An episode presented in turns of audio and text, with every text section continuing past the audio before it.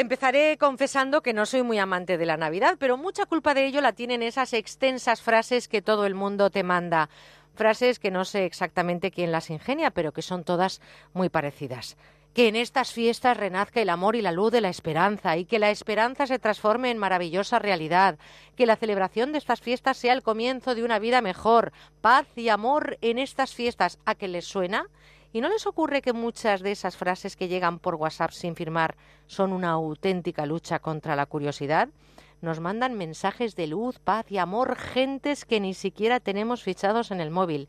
En fin, no quiero tampoco alejarles de esos buenos deseos, pero sí que quiero que les quede constancia que nosotros ejercemos de esas intenciones los 365 días del año durante 24 horas al día. Muy buenas noches y si les ha despertado la curiosidad de este tiempo de radio, les cuento que hasta las 11 de la noche y desde ya mismo Onda Cero se llama con buena onda. ¿Me acompañan?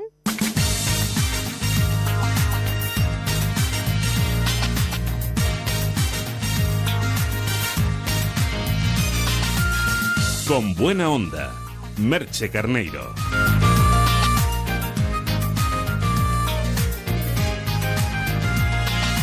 Por delante dos horas de radio cargadas de contenidos en las que comenzaremos hablando de misterio, concretamente del gran libro de las casas encantadas.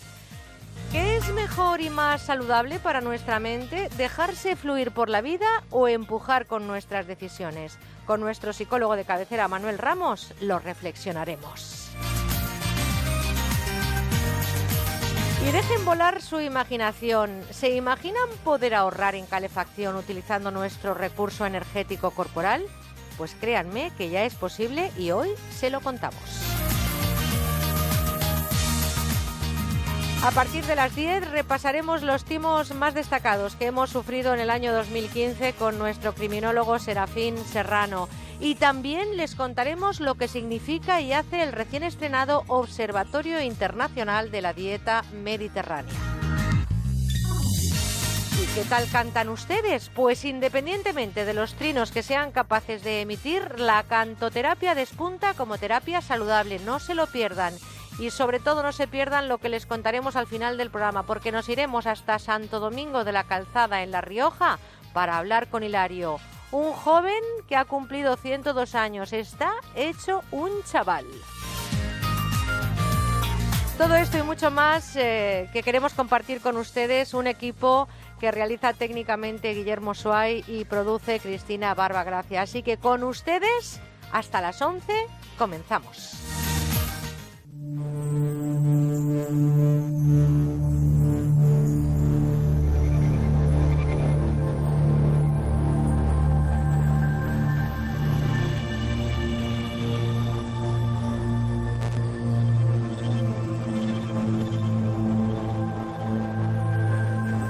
Con buena onda, Merche Carneiro.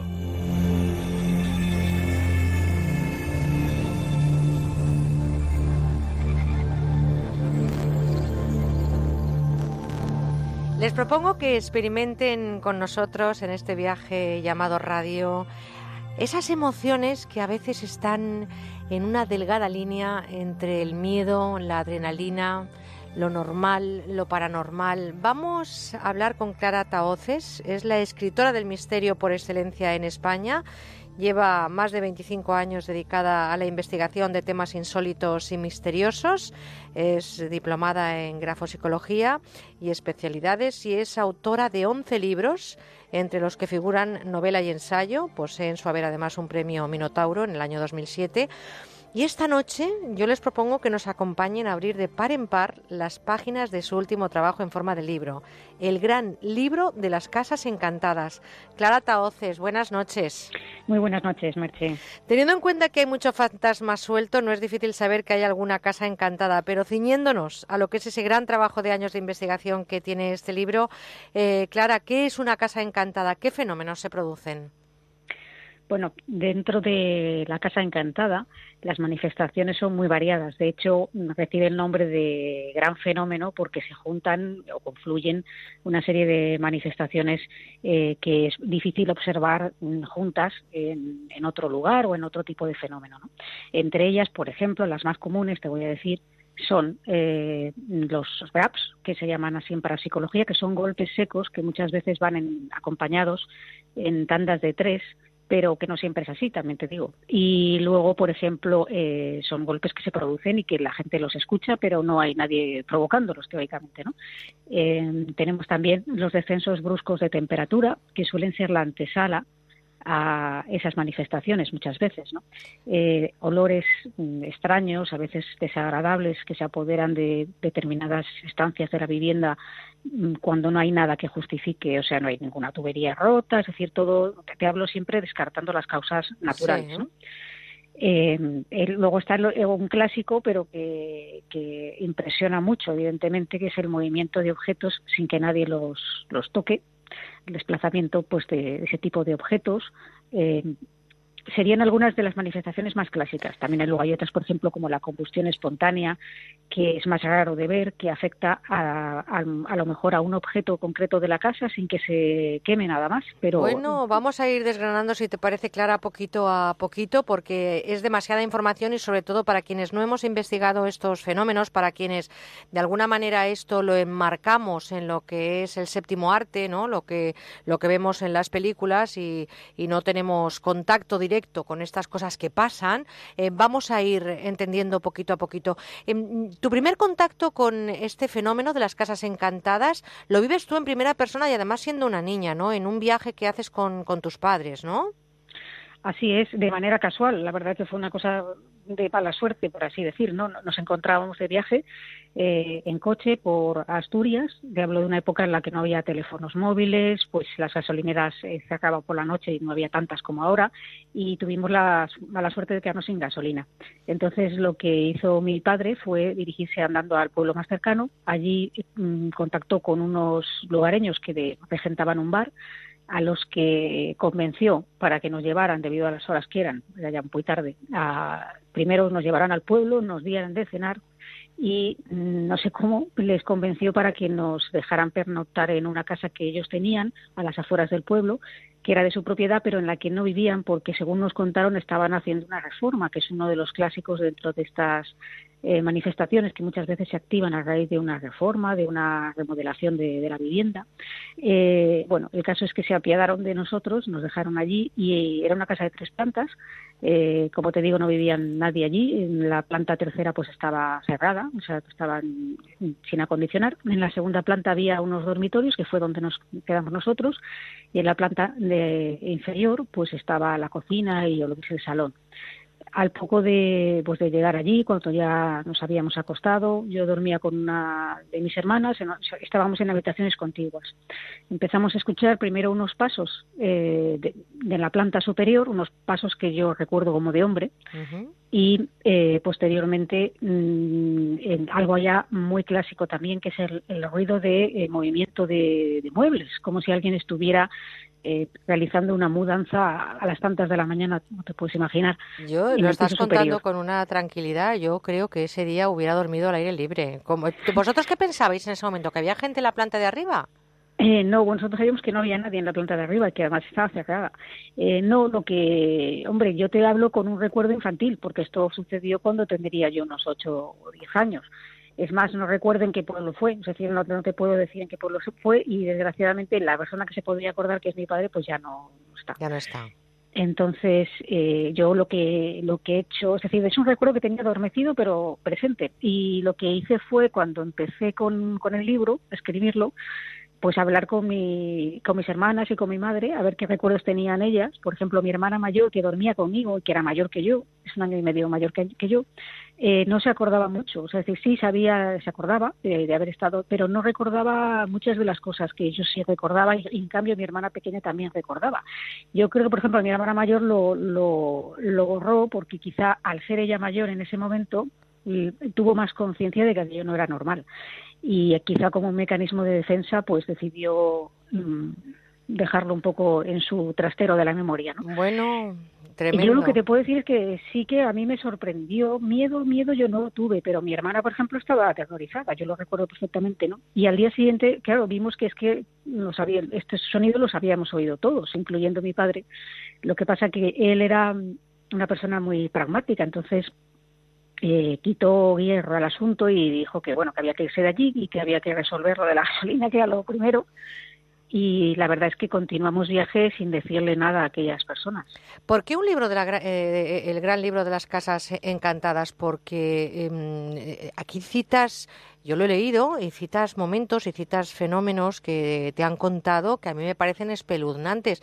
Mm, eh, de entrada, no tenemos muy claro lo que es el concepto de casa encantada. Lo asociamos mucho con los poltergeists, con esos fenómenos paranormales que yo no sé si realmente tú también los has investigado.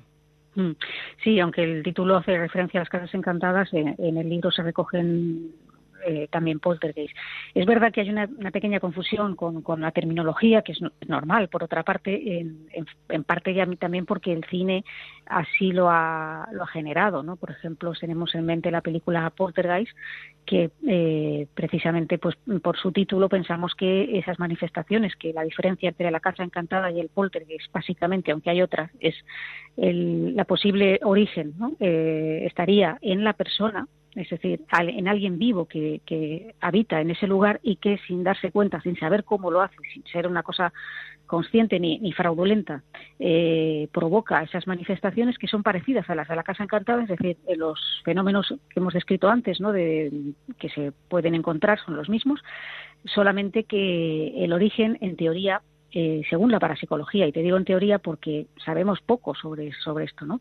Eh, tiene que ver con alguien vivo. Y esto es algo que se ha ido viendo a lo largo de la casuística. Si el, en el poltergeist la persona decide marcharse, que es lo normal que suele pasar, tanto en la casa encantada como en el poltergeist terminan muchas veces abandonando el sitio, eh, en el poltergeist ese fenómeno le acompaña, es decir, que tiene que ver algo con la persona, no sabemos de qué modo puede provocar esto, pero hay algo que está relacionado con ella, eso parece evidente. Eh, vamos a, contar cómo escribes este libro, porque llevas tomando notas, creo que desde los años 80 de estas manifestaciones. ¿Cómo entender estas situaciones, Clara? ¿Cómo te las cuentan? Y si tú, además de aquello que te ocurrió siendo, siendo una niña, has sido testigo de alguno más. Mm. Bueno, pues la verdad es que el fenómeno ha variado bastante desde la época en la que yo empiezo, digamos, a meterme más de lleno en ello que fue a finales de los 80, eh, porque eh, en aquel entonces, o sea, los casos han existido siempre. A lo largo de la historia hay incluso documentación escrita de filósofos como Plinio el Joven o Plutarco, donde ya dan cuenta de este tipo de manifestaciones, claro, sin clasificar y a lo mejor con, llamándolas de otra manera, porque no, eh, se sabía tampoco clasificar, ¿no? No había como una, digamos, un estudio pormenorizado de, de casos de archivos a lo largo del mundo, ¿no? Pero mm, bueno, pues esta, esta, este interés eh, mío me, me, doy cuenta de que al principio cuesta llegar a los testigos, cuesta mucho. Es decir, tú tienes noticia del caso, intentas hablar con ellos y al principio pues no quieren no quieren saber nada. Yo creo que la gente debe burlarse, ¿no? Si tú cuentas que has visto un fantasma por la noche en tu casa, se deben de reír de ti. Mira, si esto pasa hoy, quiere decir que hay gente que, que lo toma a, chufla, ¿no? Eh, pues imagínate hace, pues eso, a finales de los 80, principios de los 90.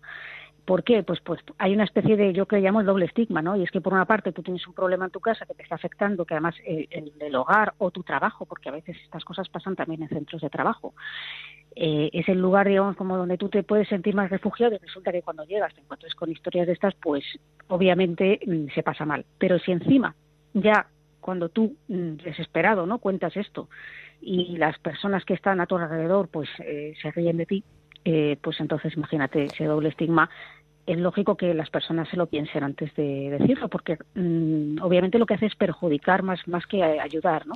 Y cuando lo cuentan es porque están ya muy desesperados, realmente, o sea, que no tienen nada que perder. Pero tú eh, eres consciente de que hay gente que puede haber visto en su casa espectros, eh, em, eres consciente de que hay gente que, como dices, oye, esos tres golpes, a mí solo de pensarlo se me hace, se me hace de noche, es decir, em, ¿cómo, cómo eh, se puede evitar vivir esas situaciones? ¿Eso se puede prevenir? Tú decías que abandonan. ¿Dónde se sitúa esa línea entre la historia y el mito? No sé cómo funciona esto. Me imagino que no es mm. como las películas con los cazafantasmas. Bueno, eh, la verdad es que el cine eh, eh, es un reflejo, es decir, no es que el cine nos traiga estos casos, no, no, el cine se fija en estos casos reales, entonces ahí monta sus películas, valga perfectamente en este caso la, la expresión, ¿no? El proceso no, es, no, es, algo que se pueda prevenir o evitar porque tú a priori no sabes lo que te vas a encontrar, es una lotería.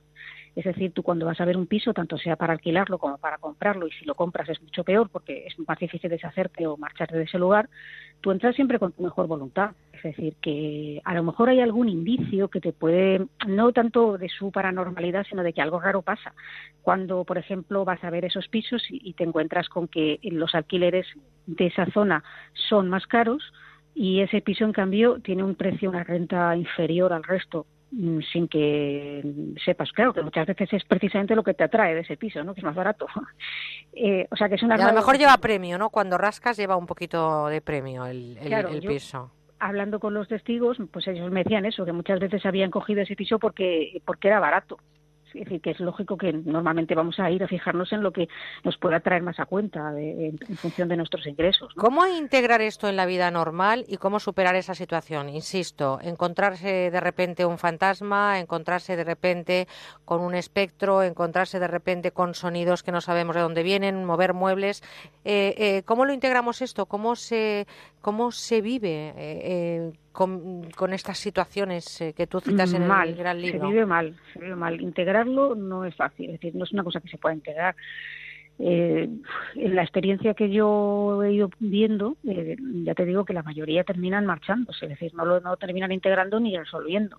Eh, ¿Pero te marchas de la vivienda y se ha resuelto el tema o te siguen acompañando esos espectros? Porque claro, a lo mejor los llevas tú, ¿no? ¿O como... Bueno, estamos hablando, estamos hablando de espectros, pero que conste que, que cuando decimos espectros estamos, vamos, a referirnos a, a cosas que la gente ve en esa vivienda pero que no sabemos si son fantasmas, espectros, que si es, decir, no quiero asociarlo con el más allá directamente porque no sabemos lo que es. Lo que sí sabemos es que eh, alguien puede llegar a ver algo, es decir, algo que tiene que ver con otra época pasada. Que cómo lo puede llegar a ver, a lo mejor no es un espectro, igual es un, una de las teorías es la impregnación, es decir, personas que vivieron en ese lugar y tuvieron un desarrollo tremendo, luctuoso, terrible, como queramos llamarlo, que eh, esas eh, emociones quedan impregnadas. Es una de las teorías que tampoco es que sea la realidad, no, no sabemos. Pero eh, cómo se integra esto, pues es que no, no, la gente normalmente no puede integrarlo. Es decir, a alguien que le pasa esto, pues es que lo que se mueren de miedo, eso de primeras. Pues para morirnos de miedo y con la síntesis que tú conoces de los medios de comunicación, dime en 30 segundos de todas las casas encantadas que citas en tu gran libro, ¿cuál es la que a ti más te ha impactado y por qué? Pues todas, tendría que decirte que todas, pero bueno, eh, suelo comentar un caso que es en el barrio de Salamanca, voy a intentar sintetizar mucho. Eh, tres, barrio de Salamanca, Madrid, eh, Villa de Oro, es decir, un sitio de buenas calidades, pisos muy cuidados. Tres amigos juntan sus salarios, alquilan un piso en, en este barrio y al poco de entrar pues em, empiezan a notar cosas extrañas. Ven llegan a ver a, una vecina eh, hipotética que había en la casa de enfrente que ellos sabían que estaba vacía pero la casa de enfrente bueno pues no está alquilada y punto no saben por qué. Y cuando ya ven a esta persona varias veces y la pueden describir con todo lujo de detalles es decir que la visión dura bastante eh, preguntan al portero y este les dice que no se ha producido ninguna visita, que las visitas las hace él, que él tiene la llave y que no ha venido nadie. Y ellos le escriben a esta mujer que han visto y entonces el portero se queda blanco porque se corresponde su descripción perfectamente con una inquilina que vivió allí y que tuvo un final trágico. Vaya, pues imagínense ustedes, si están viviendo en la zona del barrio de Salamanca, no se asusten, porque no tiene por qué ser eh, ese piso que ustedes tienen enfrente y está vacío. Nosotros hemos querido esta noche empezar no dando miedo, sino reflexionando sobre cosas que pasan en la vida y que a veces no tienen explicación como tantas otras, pero que están reflejadas en el cine porque eh, el cine se nutre de ellas, no ellas se nutren del cine, como nos decía Clara Taoces, que es la escritora del misterio por excelencia en España. Hemos hablado de su último trabajo, por cierto, enhorabuena porque ya va por la segunda edición en tan solo un mes que ha salido, es el gran libro de las casas encantadas. Y Clara, te mando un abrazote cargado, eso sí, de buenas eh, vibraciones y espero que... Es totalmente recíproco y, con mis mejores deseos eh, para el año nuevo. Muchas gracias, un abrazo muy fuerte, Clara. Igualmente.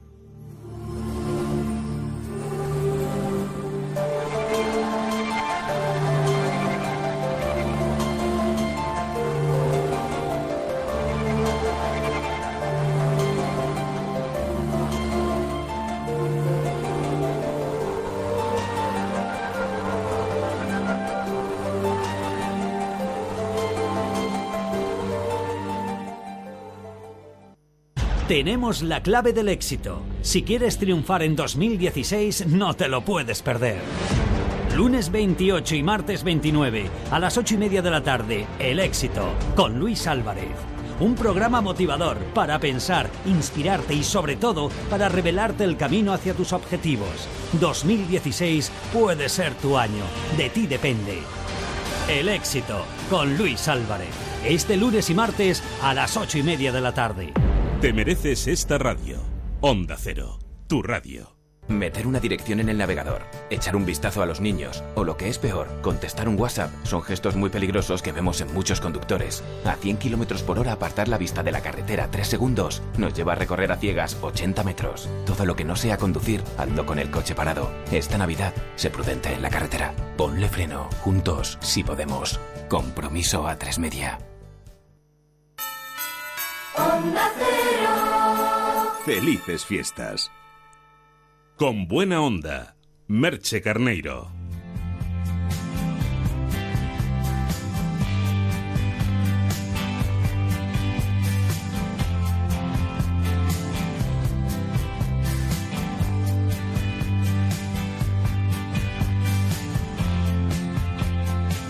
Vamos a hablarles de la vida, que tiene tantas situaciones como nos cuenta la literatura, el teatro, el cine o también la música. Pero la letra de todas esas situaciones, el contenido de todo eso que nos cuentan cuando se representa la vida, sobre todo en los escenarios, la ponemos nosotros. Nuestra actitud con C es importantísima para saber afrontar lo que es la realidad de lo que vivimos, de nuestra vida cotidiana. Que la vida fluya es fundamental. Así que vamos a hablarles de psicología positiva para tener un mejor bienestar y lo hacemos con alguien que ustedes conocen bien. Querido Manuel Ramos, buenas noches. Hola, ¿qué tal? Buenas noches. Eh, Manuel Ramos, ustedes le conocen, es doctor en psicología, director del Instituto de Terapia Gestalt y comparte con nosotros muchos eh, ratitos de radio. ¿Qué tal las Navidades? ¿Cómo les has pasado? Estupendamente. Bueno, pues eh, se trata de eso, ¿no? De que fluya la vida y que fluyan los momentos. Mm, les voy a contar que hace unos días, cuando preparábamos este programa, le conté a Manuel que me había impactado el comentario de un espía en una película. Su abogado, Tom Hanks, seguro que ya les va sonando de qué película les hablo, está sorprendido por la tranquilidad que aporta su defendido en momentos muy complicados en los que la vida incluso em, eh, puede correr peligro. ¿No está usted preocupado? Le dice el abogado. Y contesta, ¿eso ayudaría? A mí me impactó y al comentárselo a Manuel eh, me habló de un proverbio en el río que me gustaría que me, que me volvieras a contar y en este caso públicamente. Es un, es un proverbio y es también el título de un libro que dice no empujes el río porque fluye solo. ¿no? Muchas veces en la vida nosotros nos empeñamos en reconducir ese fluir, ese, ese, digamos, ese rumbo ¿no? que lleva el río de nuestra vida y que está plagado de imprevistos, de recovecos, de la aparición de golpe de cualquier piedra o cualquier obstáculo que cambia el, el fluir ¿no? de nuestras vidas. Quizá por eso precisamente esa actitud de frente a tanto cambio, adoptar una actitud de fluir, esta misma que, que, dice ¿no? el protagonista de si ayudaría, Se trata de buscar aquellas actitudes que ayuden al curso de la vida, ¿no? A ese fluir. Y en ese fluir, ese ejemplo que tú me ponías, o de récord, y que quiero recordar, una persona cae al río. Sí, es un señor mayor, es, un, es una historia de, que cuentan de Japón, un señor cae, un señor mayor cae a un río tumultuoso en ese río tumultuoso el agua le va arrastrando, todo el mundo cree que se ha ahogado y más adelante en el curso lo ven salir a la orilla, ¿no? Y le preguntan cómo ha sido, ¿no? El poder sobrevivir. Y este hombre mayor, con la sabiduría que le ha dado la vida, dice, yo iba con el agua. Cuando el agua iba para el fondo, yo iba para el fondo y ahora el agua ha ido a la orilla. Yo creo que esta sería un poco la gran cura de humildad que a veces esta soberbia que tenemos los seres humanos de creer que podemos controlarlo todo, que podemos preverlo todo, creo que precisamente ahí es donde estaría esa cura de humildad, dejarse fluir con la vida e ir sacando provecho de aquello que nos va ofreciendo la vida en la medida de lo posible. Precisamente esa rigidez o esa, insisto, a mí me gusta utilizar esa palabra soberbia que alguna vez tenemos los seres humanos de creer que nosotros controlamos el mundo cuando el mundo es el que nos controla a nosotros, ¿no? Más que nos controla, nos lleva. Soberbia dices alguna vez, yo eso lo pondría a lo mejor en cuarentena, pero es cierto que somos más de empujarle a la vida que de abrazarla o de dejarnos llevar por ella. Em, ¿Por qué este comportamiento es un rasgo de supervivencia, además del de soberbia, como tú decías, o nos hemos metido en una vorágine que no nos permitimos dejarnos fluir? Yo, yo creo que, que estamos hablando de, de muchas de las situaciones de los seres humanos o de las actitudes de los seres humanos tienen sus pros y sus contras. Hay una parte que está encaminada a la supervivencia, que significa, en la medida de lo posible, prever aquellas cosas que nos pudieran resultar problemáticas, no sé, por ejemplo, tener un paraguas por si llueve, tener una casa que nos pueda resguardar del frío o eh, cualquier otra actividad que nosotros hagamos para precisamente eh, tratar de disminuir o de mm, que los no sean tan impactantes las dificultades que nos vamos a encontrar. ¿Cuál es el problema? El problema es que en cuanto nos descuidamos hacemos un salto sin darnos cuenta y de tratar de prevenir con, digamos, con una actitud probabilística, es decir, con una actitud de fluir y de ya veremos a ver qué sucede, nos pasamos a la idea de vamos a controlar y a partir de ahí tiene que pasar lo que nosotros queramos. Es por esto por lo que yo hablaba de soberbia, ¿no? De creer que uno controla. A mí, por ejemplo, ejemplos como el de Katrina, un país como Estados Unidos se encuentra con un imprevisto eh, a nivel climatológico que eh, desborda todas las previsiones. Eso lo único que demuestra es que la naturaleza sigue yendo más allá de donde llegamos los seres humanos. Entonces, adoptar una actitud de prevención yo creo que va a favor de la salud.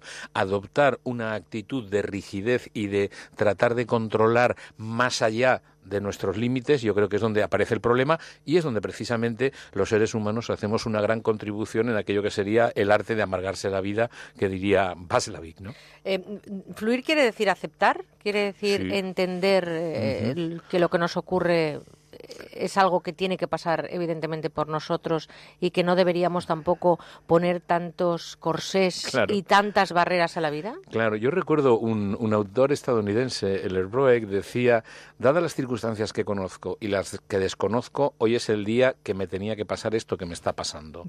Creo que esa actitud de aceptar que nosotros, nosotros tenemos un conocimiento de la realidad, un conocimiento del mundo muy parcial, muy, yo diría, muy escaso y con esa pequeña parte que nosotros conocemos pretendemos controlar el universo. Yo creo que una parte es conocimiento y la otra, como tú muy bien decías, aceptación. Es decir, cuando llega una novedad, resistirse a esa novedad diciendo no tendría que haber pasado es una forma de invertir, yo diría, con, con todos los respetos, ¿no? de desperdiciar energía, porque ese no tenía que haber pasado, no nos coloca ni en el camino del fluir ni en el camino de la transformación, nos coloca en el camino de la negación.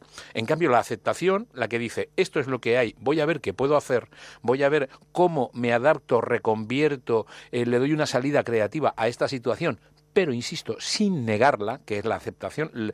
La actitud de aceptación es decir, esto es lo que hay, a ver qué puedo hacer con esto. No es resignación, porque muchas veces también cuando nosotros utilizamos el término aceptación, la gente dice, bueno, ¿qué es que te conformas con todo lo que viene? Yo creo que esto no es aceptación. Yo creo que esto es resignación, esto es bajar los brazos. La aceptación es mirar lo que hay en lugar de irnos a nuestra cabeza y decir lo que debería o exigir lo que debería de haber. Claro, porque no podemos ser pasivos en la vida. Una cosa es aceptarla y otra cosa es ser pasivos, porque evidentemente el destino eh, no hace visitas a domicilio. No, no, el destino, no, suele ir, no. Y creo que era Papini que decía que el destino tiene que contar con aunque sea al modo secreto, con nuestro instinto y nuestra voluntad. ¿eh? Quiero decir, nosotros tenemos, eh, frente al destino, siempre podemos hacer algo para transformar. Es posible que no sea la solución ideal, pero es que las soluciones ideales solo existen en la cabeza de los seres humanos. Luego existen las soluciones posibles, que es ahí donde encontramos a la gente que tiene sabiduría para vivir, que aplica aquellas respuestas que tiene dentro de sus posibilidades, aceptando las circunstancias en las que se encuentra. Yo sé que nuestros oyentes dirán, esta es una teoría y hay que ponerla en práctica. Es cierto. Claro, porque imagínate gente que está en el paro, que tiene una enfermedad, que ha perdido un ser querido, en fin, todo esto, al final, ¿cómo te dejas fluir? No es lo mismo dejarte fluir cuando tu situación económica y social es estupenda, cuando tienes un amor maravilloso, cuando tienes unos amigos que no te fallan, cuando tienes un trabajo estupendo, es decir, cuando, las circunstancias claro, son claro, claro, nadar contracorriente debe ser lo complicado, ¿no? Sí, y como dice otra de las frases, otro de los refranes, otro de los aforismos es nosotros no mandamos sobre el viento, pero sí somos quienes ponemos las velas. Es decir, yo no estoy diciendo que las circunstancias eh, contrarias, adversas, problemáticas sean agradables. Lo que estoy diciendo es que frente a cualquier circunstancia, el hecho de negarla, es decir, la posición contraria a la negación, nos, nos perdón, a la aceptación, si nosotros lo aceptamos, nos permite tomar perspectiva, nos permite disminuir la ansiedad que sepan nuestros oyentes que un gran componente de la ansiedad es el deseo de controlar por adelantado algo que todavía no ha llegado y que además para lo que creemos que no tendremos respuesta o que no tendremos herramientas para hacerle frente. A mí, en estas circunstancias, creo, y evidentemente supone un esfuerzo para la persona. Si nuestros oyentes creen que de salida es fácil fluir, yo les voy a decir que no, porque precisamente la educación que nosotros hemos recibido es la de, sin darnos cuenta, querer controlar a todo el mundo. Cuando uno empieza a entrenarse en la aceptación, en el, la toma de conciencia, en el darse cuenta, en el ser consciente de lo que está sucediendo y qué actitud adopta frente a eso, es cuando puede cambiar. Y ahí es cuando ese, esa toma de perspectiva permite que la persona pueda mm, elaborar una alternativa mucho más flexible. Fluir y flexibilidad empiezan por F los dos. Y esta, y esta idea de flexibilidad es donde está la clave, y en esto sí, para la supervivencia. Lo ha sido a nivel animal, hemos visto en la historia evolutiva, ¿no? Cómo los, aquellos animales que tenían capacidad de adaptarse a los cambios sobrevivían. Los que tenían una pauta o un patrón de comportamiento mucho más rígido morían en el intento porque no tenían capacidad de adaptarse a las novedades. Claro, cuando uno acepta los cambios, en lugar de decir esto no debería estar pasando, lo que hace uno es a ver cómo puedo sacarle el mejor partido a estas circunstancias, por adversas que sean. Entonces, yo quiero recordar aquí el, el, beneficio que en algunos casos, no sé, creo que es en el Nilo, producen las inundaciones porque traen arena, traen tierra nueva que permite un mejor cultivo. Eh, sería algo así como en todas las situaciones eh, buscar... No es mal que por bien no venga buscar la alternativa. No todas las situaciones son agradables y esto quiero reivindicarlo también porque muchas veces existe la fantasía de que siempre tiene que ser la situación agradable. Yo creo que muchas veces aprender, los seres humanos lo aprendemos precisamente, ponemos nuestra capacidad de aprendizaje en funcionamiento en las circunstancias adversas. Pero Manuel, a mí eh, hay cosas que eh, me da la sensación de que la evolución humana ha ido cambiando y somos, eh, por naturaleza, y me incluyo, controladores. Queremos tener hasta el último segundo de nuestra vida controlado. Cada vez las agendas están más apretadas. ¿De qué manera puedes fluir en la vida cuando no tienes tiempo ni de aferrarte a las 24 horas que tiene un día. Bueno, yo creo que aquí, eh, como dijo, como dijo... Esto no lo vamos a poder cambiar, yo creo, ¿no? Como dijo Kierkegaard, eh, elegir es experimentar la angustia. Es decir, tendremos que priorizar y cada uno sabrá qué es lo que quiere priorizar. Si uno decide meterse en una vorágine, pero después de pensarlo, ¿eh? que muchas veces yo creo que estas elecciones no son conscientes, sino que son automáticas. Eh, si uno decide eh, optar por una agenda súper llena, por una vida de persecución del éxito constantemente, en mi modesta opinión, está labrándose un futuro de tensión, un futuro de estrés y sobre todo un futuro de insatisfacción, porque sería algo así como poner siempre un metro delante el objetivo, ¿no? Con lo cual entonces nunca lo va a alcanzar. Pero eso yo creo que eh, es lo que predomina ¿no? en esta sociedad del siglo XXI. claro, Yo creo que claro. la, rara avis es la que medita, la que va a pasear por eh, el campo, la que, la que no tiene un teléfono de última generación ni tablet. Eh, eh, esa rara Y avis- además no le importa. Y no le importa, evidentemente. Eh, Es una rara avis. Como dato curioso, te diré que yo hasta hace unos años tuve un amigo que tenía televisión en blanco y negro y le importaba un bledo, perdonen la expresión. O sea, no tenía ningún interés en vivir con el progreso. Decía que el progreso estaba matando la ilusión de vivir. A ver, yo quiero aquí reivindicar con toda la, la humildad y con toda la flexibilidad del mundo. Vivimos en una sociedad donde el mayor número de, o la cantidad más grande de medicación se produce a nivel de antidepresivos y de ansiolíticos. Es decir, dos enfermedades, dos sufrimientos, dos padecimientos que algo tendrá que ver la forma que tenemos de vivir para que aparezcan tanto. Probablemente si nosotros fuéramos o nos colocáramos en la posición de ir, como tú has nombrado la palabra meditar, la palabra pensar, la palabra eh, pasear, en definitiva, sería algo así como aceptar que la vida es una serie de cambios naturales y espontáneos, es decir, que no los podemos controlar, que si nos estamos fomentando el sufrimiento, mientras que si nosotros vamos haciendo lo que podemos a cada cosa que se nos presenta, podemos experimentar dolor, pero no sufrimiento. Porque a mí me gustaría aquí establecer una matización. Los seres humanos, cuando tenemos un problema, cuando tenemos una situación que nos afecta negativamente o que nos afecta, yo diría, intensamente, podemos llegar a sentir dolor. Ahora, el problema no está en el dolor. El dolor es humano e, y yo diría inevitable, pero el sufrimiento sí es cuestionable, porque el sufrimiento es decir, esto no me debería estar pasando.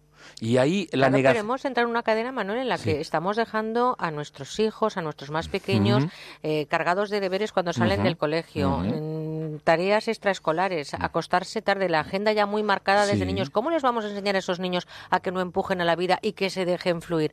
Esa, Estamos esa es nuestra responsabilidad. Nosotros somos un modelo para las generaciones que vienen después. Cada cual es responsable también de ver qué tipo de actitud. Yo desde aquí reivindico, insisto, con toda la humildad del mundo, la posibilidad de reconsiderar si verdaderamente es tan importante todo aquello que nosotros consideramos importante. Porque cuando uno observa o mm, ve algunos algunos pueblos que no están tan presos en esta dinámica del éxito, en esta dinámica, como tú decías, de la agenda, que parece que te- necesitemos 25 horas al día, Sí. nos encontramos entonces con que tienen un tipo de eh, actitud que yo creo que en algunos casos nos vendrían bien unas gotas, unas gotas de aceptación, unas gotas de paciencia, unas gotas de relativizar esa sonrisa, ese humor que los mediterráneos sabemos que también va en la medida que sería una especie como, yo diría algo así, como de tres en uno para la vida, ¿no? Que, que la permite, permite que la vida sea más fluida. A mí, en ese sentido, y más en estos días, creo,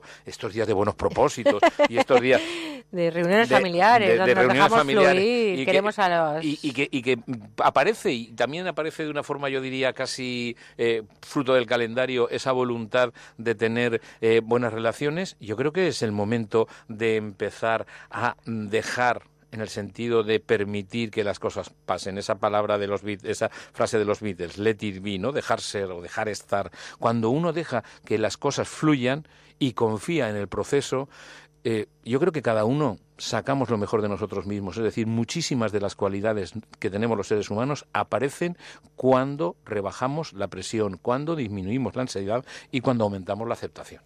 Pues fíjense ustedes lo, lo difícil que parece, ¿no? Dejar de empujar cuando hemos cogido ese, ese ritmo Esa y esa sí. inercia, ¿no? Pero deberíamos de empezar a darnos cuenta que hay que cambiar el rumbo de muchos viajes. Estamos viajando hacia afuera, estamos mirando un paisaje precioso que tiene la vida, pero nos estamos olvidando del mejor paisaje, creo, ¿no? Que es el, el nuestro, ¿no? El Claro, que el- llevamos y, en el y lo que nosotros podemos aportar a la vida, porque las personas, como decía, cuando nos encontramos en esa situación de aceptación y de no exigencia a la vida, podemos, por una parte, disfrutar de lo que la vida nos ofrece, pero podemos ofrecer lo mejor de nosotros mismos también para que la vida disfrute.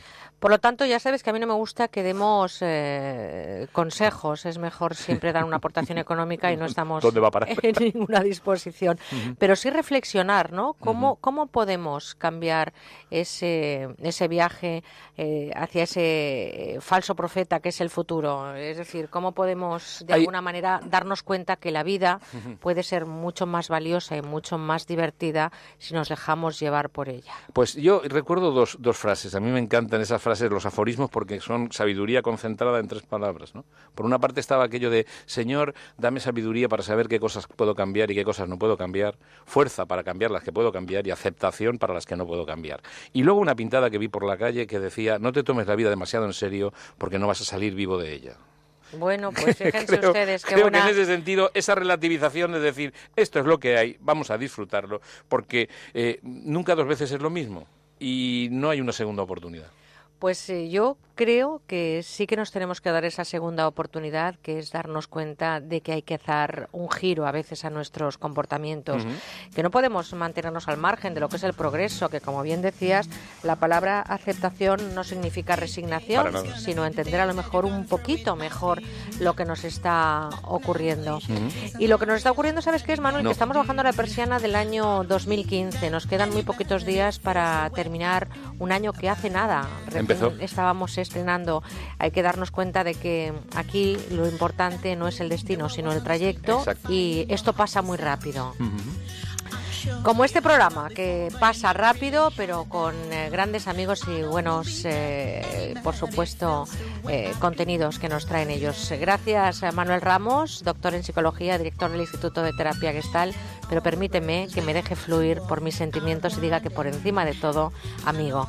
Gracias, Manuel. Gracias. Feliz año. Igualmente.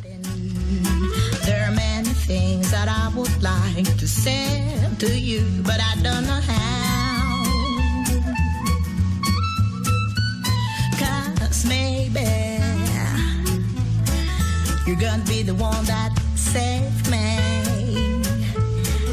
And after all, you're my wonder.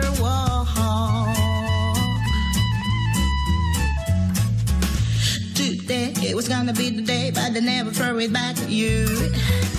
But now you should be somehow realize that you're not to do.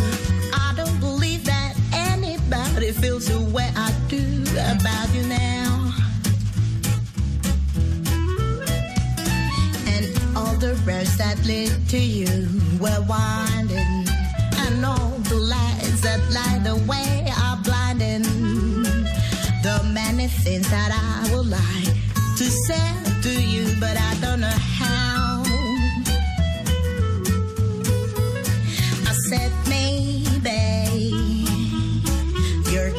the one that set me. And after all, you're my wonderwall. I, I said, maybe you're gonna be the one that saves me. You're gonna be the one that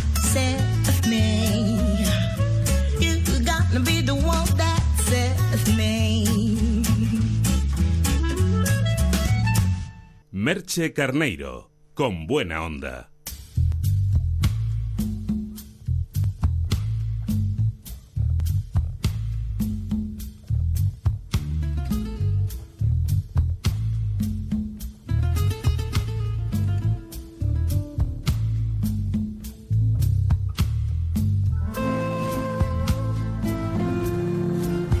Seguro que muchos de ustedes a esta hora nos escuchan con la calefacción encendida en el entorno eh, pues calentito del hogar o también, por qué no decirlo, en sus coches, que si están viajando a esta hora, por cierto, mucha precaución en la carretera.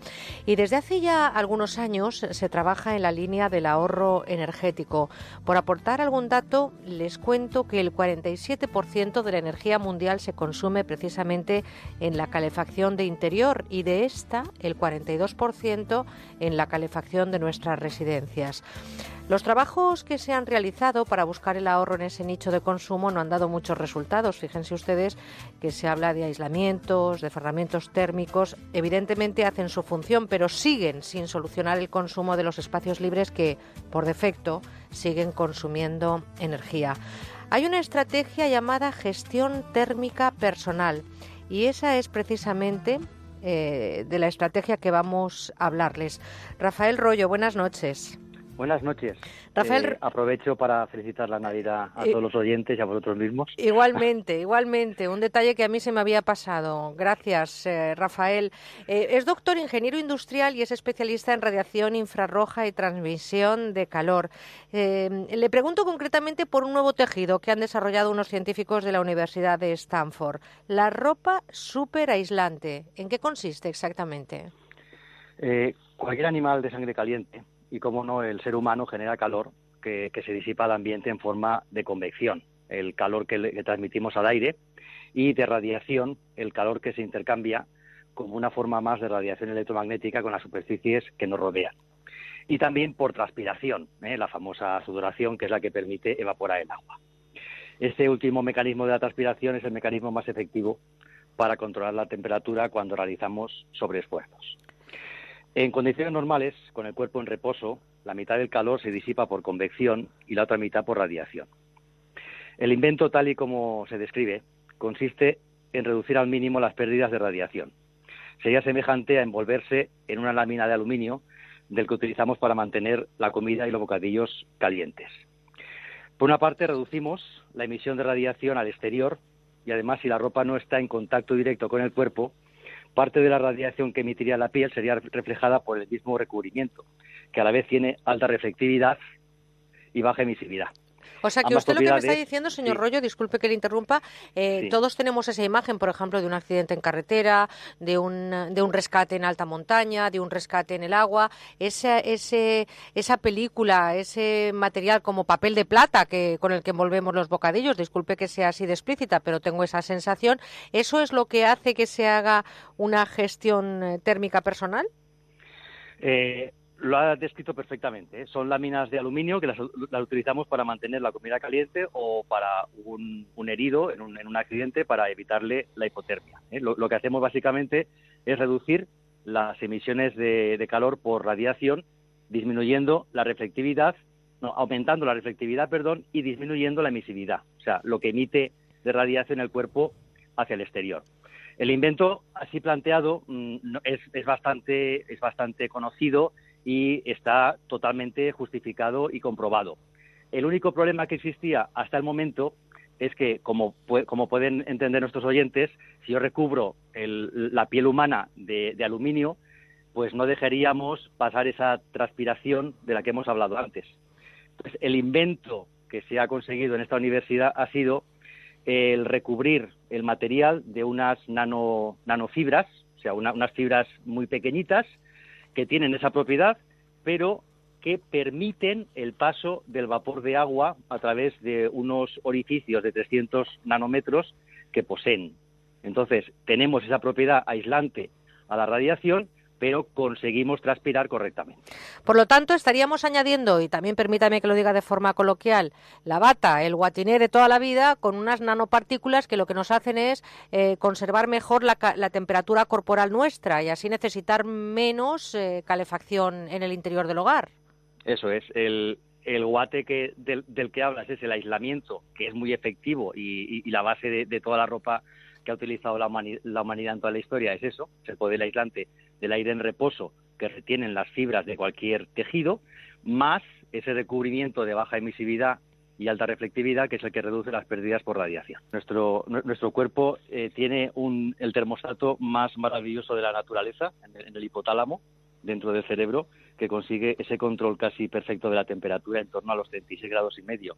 Y cualquier desviación mínima de décimas eh, desencadena mecanismos de disipación de calor mediante la transpiración o de reducción de la generación de calor mediante la constricción de los vasos sanguíneos, que hace que, no- que no- que la temperatura del metabolismo se mantenga constante. ¿Este tipo de ropa es el futuro o, o- o vamos a trabajar más en lo que es la educación desde la infancia para aprovechar nuestros recur- recursos naturales? Esa es la primera cuestión fundamental. ¿eh? Desde los medios de comunicación, educar, educar y educar. ¿eh?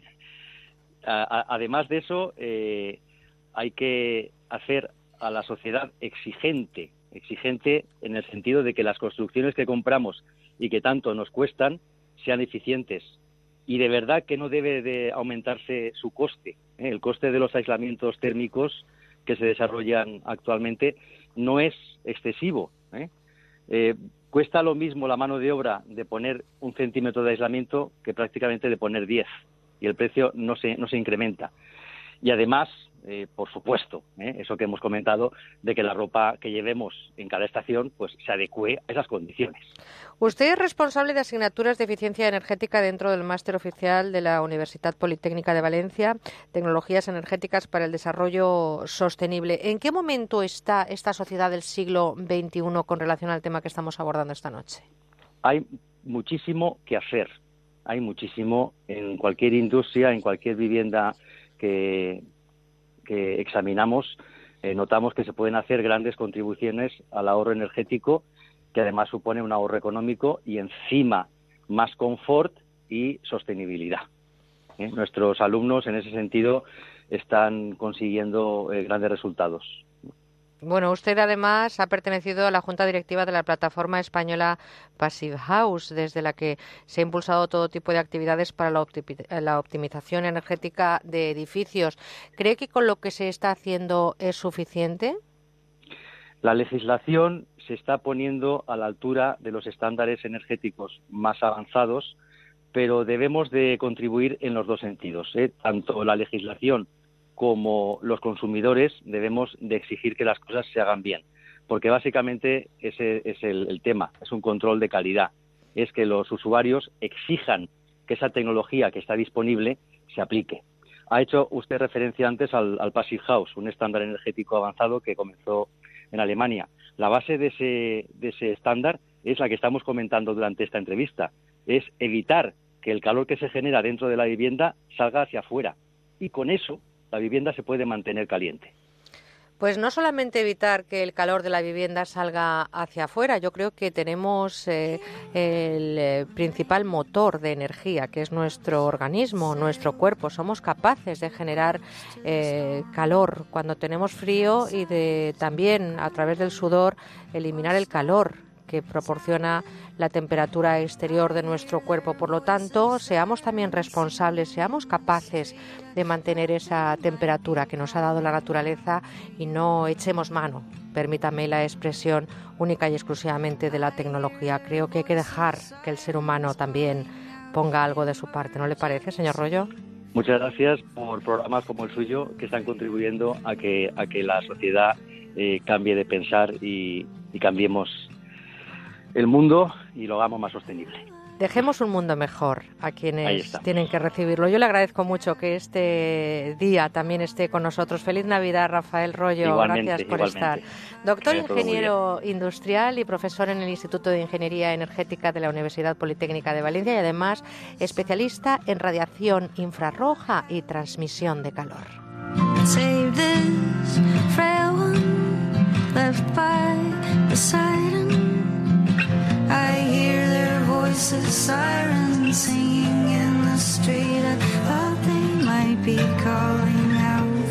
Y además yo creo que deberíamos de utilizar también otros sistemas, darnos abracitos también, ¿no? Y querernos mucho, eso es una fuente natural de calor. Estamos llegando a las 10 de la noche, las 9 en Canarias. Tenemos todavía muchas cosas que compartir con ustedes en esta noche especial con nuestra programación que queremos disfrutar con ustedes, ya lo saben, con buena onda, enseguida, con más temas después de la información. Volvemos.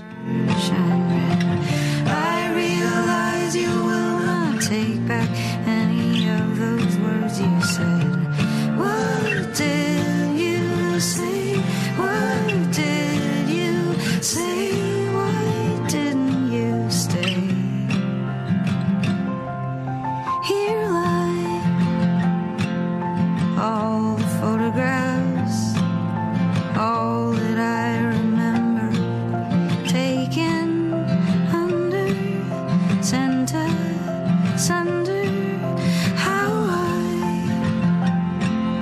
drift through history, a small Sargasso Sea.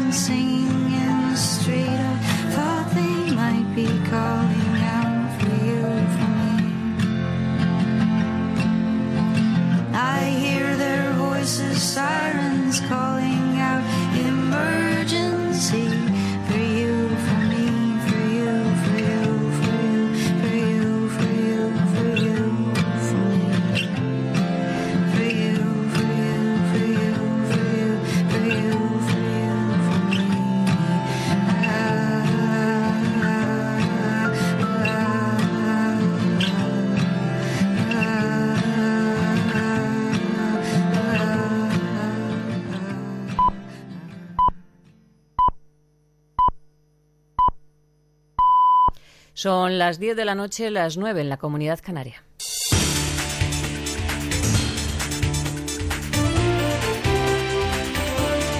Noticias en Onda Cero. Buenas noches. El futuro gobierno de Cataluña está en manos de los 3.500 representantes de la CUP que mañana se van a reunir en asamblea para decidir si apoyan la investidura de Artur Mas. Dentro de la CUP hay sectores que este sábado se han mostrado contrarios porque las propuestas económicas dicen que son una burla. La CUP tiene que decidir entre más o entre la convocatoria de unas nuevas elecciones en convergencia. Ya piensan que el peor de los escenarios sería ir a las urnas en el mes de marzo y Artur Mas espera a conocer la decisión de la asamblea de mañana. Nosotros lo que haremos es, después de haber trabajado mucho para que esto salga bien, estar simplemente eh, atentos a su eh, decisión y en función de esta decisión que se tome el domingo, nosotros evidentemente eh, tomaremos nuestras propias decisiones.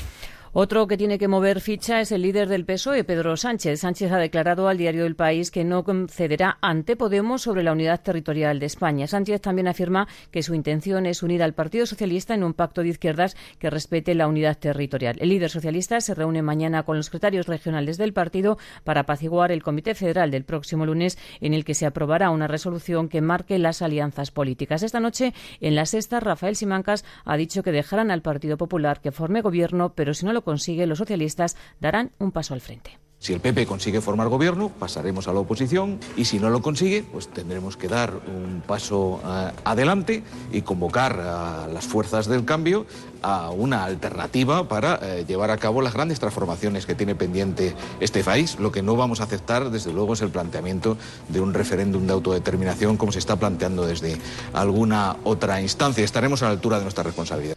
Las presiones a los socialistas para que no permitan un gobierno de Rajoy han llegado hoy desde Galicia, donde el histórico líder nacionalista galego, José Manuel Beiras, ha afirmado que el partido de Pedro Sánchez no debe caer en la tentación de permitir o propiciar que gobierne Mariano Rajoy. Beiras Que es el portavoz de Nova, ha recordado que el referéndum en Cataluña es una línea roja y advierte al PSOE que puede estar cavando su propia tumba. no caso de que propicien que Mariano Rajoy poda seguir sendo presidente ou outro candidato ou candidata do Partido Popular, o único que estará é contribuindo a acabar a súa propia fosa el próximo lunes, el, presidente en funciones, Mariano Rajoy, va a entrevistarse con el líder de Podemos, Pablo Iglesias, en la Mocloa y con el líder de Ciudadanos, Albert Rivera. Rivera le va a comunicar que Ciudadanos no apoyará un gobierno del Partido Popular, pero le va a sugerir la propuesta de un pacto constitucionalista sustentado por el Partido Popular, PSOE y por Ciudadanos. Al Partido Popular le suena bien la música del pacto constitucionalista. El vicesecretario de Organización del PP, Fernando Martínez Maillo, ha dicho esta tarde que habría que esperar a la reunión que va a mantener el próximo lunes pero dice que hay margen para negociar.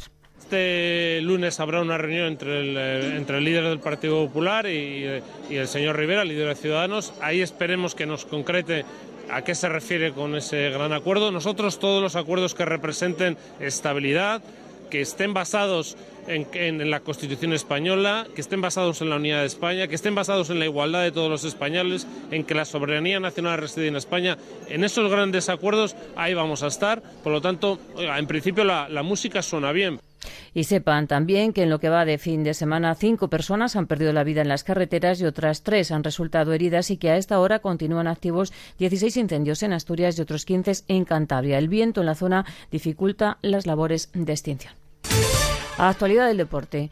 Eh, Gonzalo Palafos. Fin de semana sin fútbol en primera y en segunda división, en el que hay que destacar el tradicional amistoso entre Cataluña y Euskadi, que está en marcha desde las nueve y media en el Camp Nou. Alberto Ranz. Así es, Gonzalo. Llevamos 31 minutos del partido con empate a cero ante unos 35.000 espectadores en el Camp Nou. Los catalanes con Pau López, Aleix Vidal, Piqué, Bartra, Jordi Alba, Sergi Roberto, Joan Verdú, Busquets, Piti, Sergio García y Víctor Rodríguez. Los vascos con Ireizot, Bóveda, Íñigo Martínez, Anzotegui, Berchiche, Yarramendi, San José, Xavi Prieto, Muniaina, Duriz y Toquero. Es el duodécimo partido que entre sí juegan ambos combinados desde hace un siglo. Los vascos se han impuesto en cinco ocasiones, cinco empates y una sola victoria. Esta tarde los equipos femeninos han empatado a un gol en el mini estadio con victoria vasca en la tanda de penaltis ante 4.000 espectadores.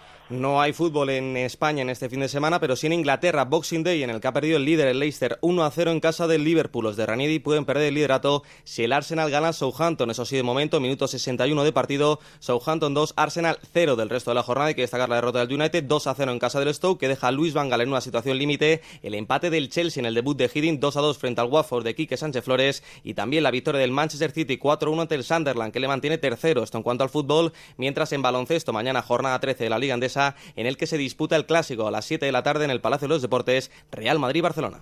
Hasta aquí el repaso de la actualidad. Sigan en la sintonía de Onda Cero. Vive los últimos momentos del año en Onda Cero. El jueves 31 a las 7 de la tarde disfruta recordando los acontecimientos deportivos más importantes antes del año olímpico en el resumen de deportes con Félix José Casillas. A las 9 de la noche, Juan Diego Guerrero te contará las noticias y los hechos más relevantes del año en el resumen de informativos. Y desde las 11 de la noche, música para la Nochevieja. Patrick de Frutos te acompañará tomando las uvas en la noche más larga, festiva y alegre. Empieza 2016 en la mejor compañía. Empieza el año con Onda Cero. Te mereces esta radio. Onda Cero, tu radio. Meter una dirección en el navegador, echar un vistazo a los niños o lo que es peor, contestar un WhatsApp son gestos muy peligrosos que vemos en muchos conductores. A 100 km por hora apartar la vista de la carretera 3 segundos nos lleva a recorrer a ciegas 80 metros. Todo lo que no sea conducir, ando con el coche parado. Esta Navidad, sé prudente en la carretera. Ponle freno, juntos, si podemos. Compromiso a tres media. Felices fiestas.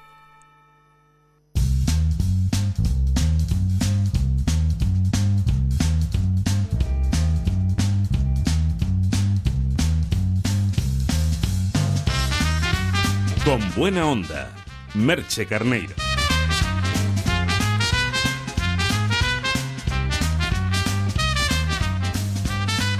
Los timos y las estafas han estado también eh, presentes, han sido los compañeros de viaje de la información de este año 2015, al que muy pronto despediremos. Esta noche queremos dar un paseo por los timos y estafas más actuales y los que más afectan a la población en general.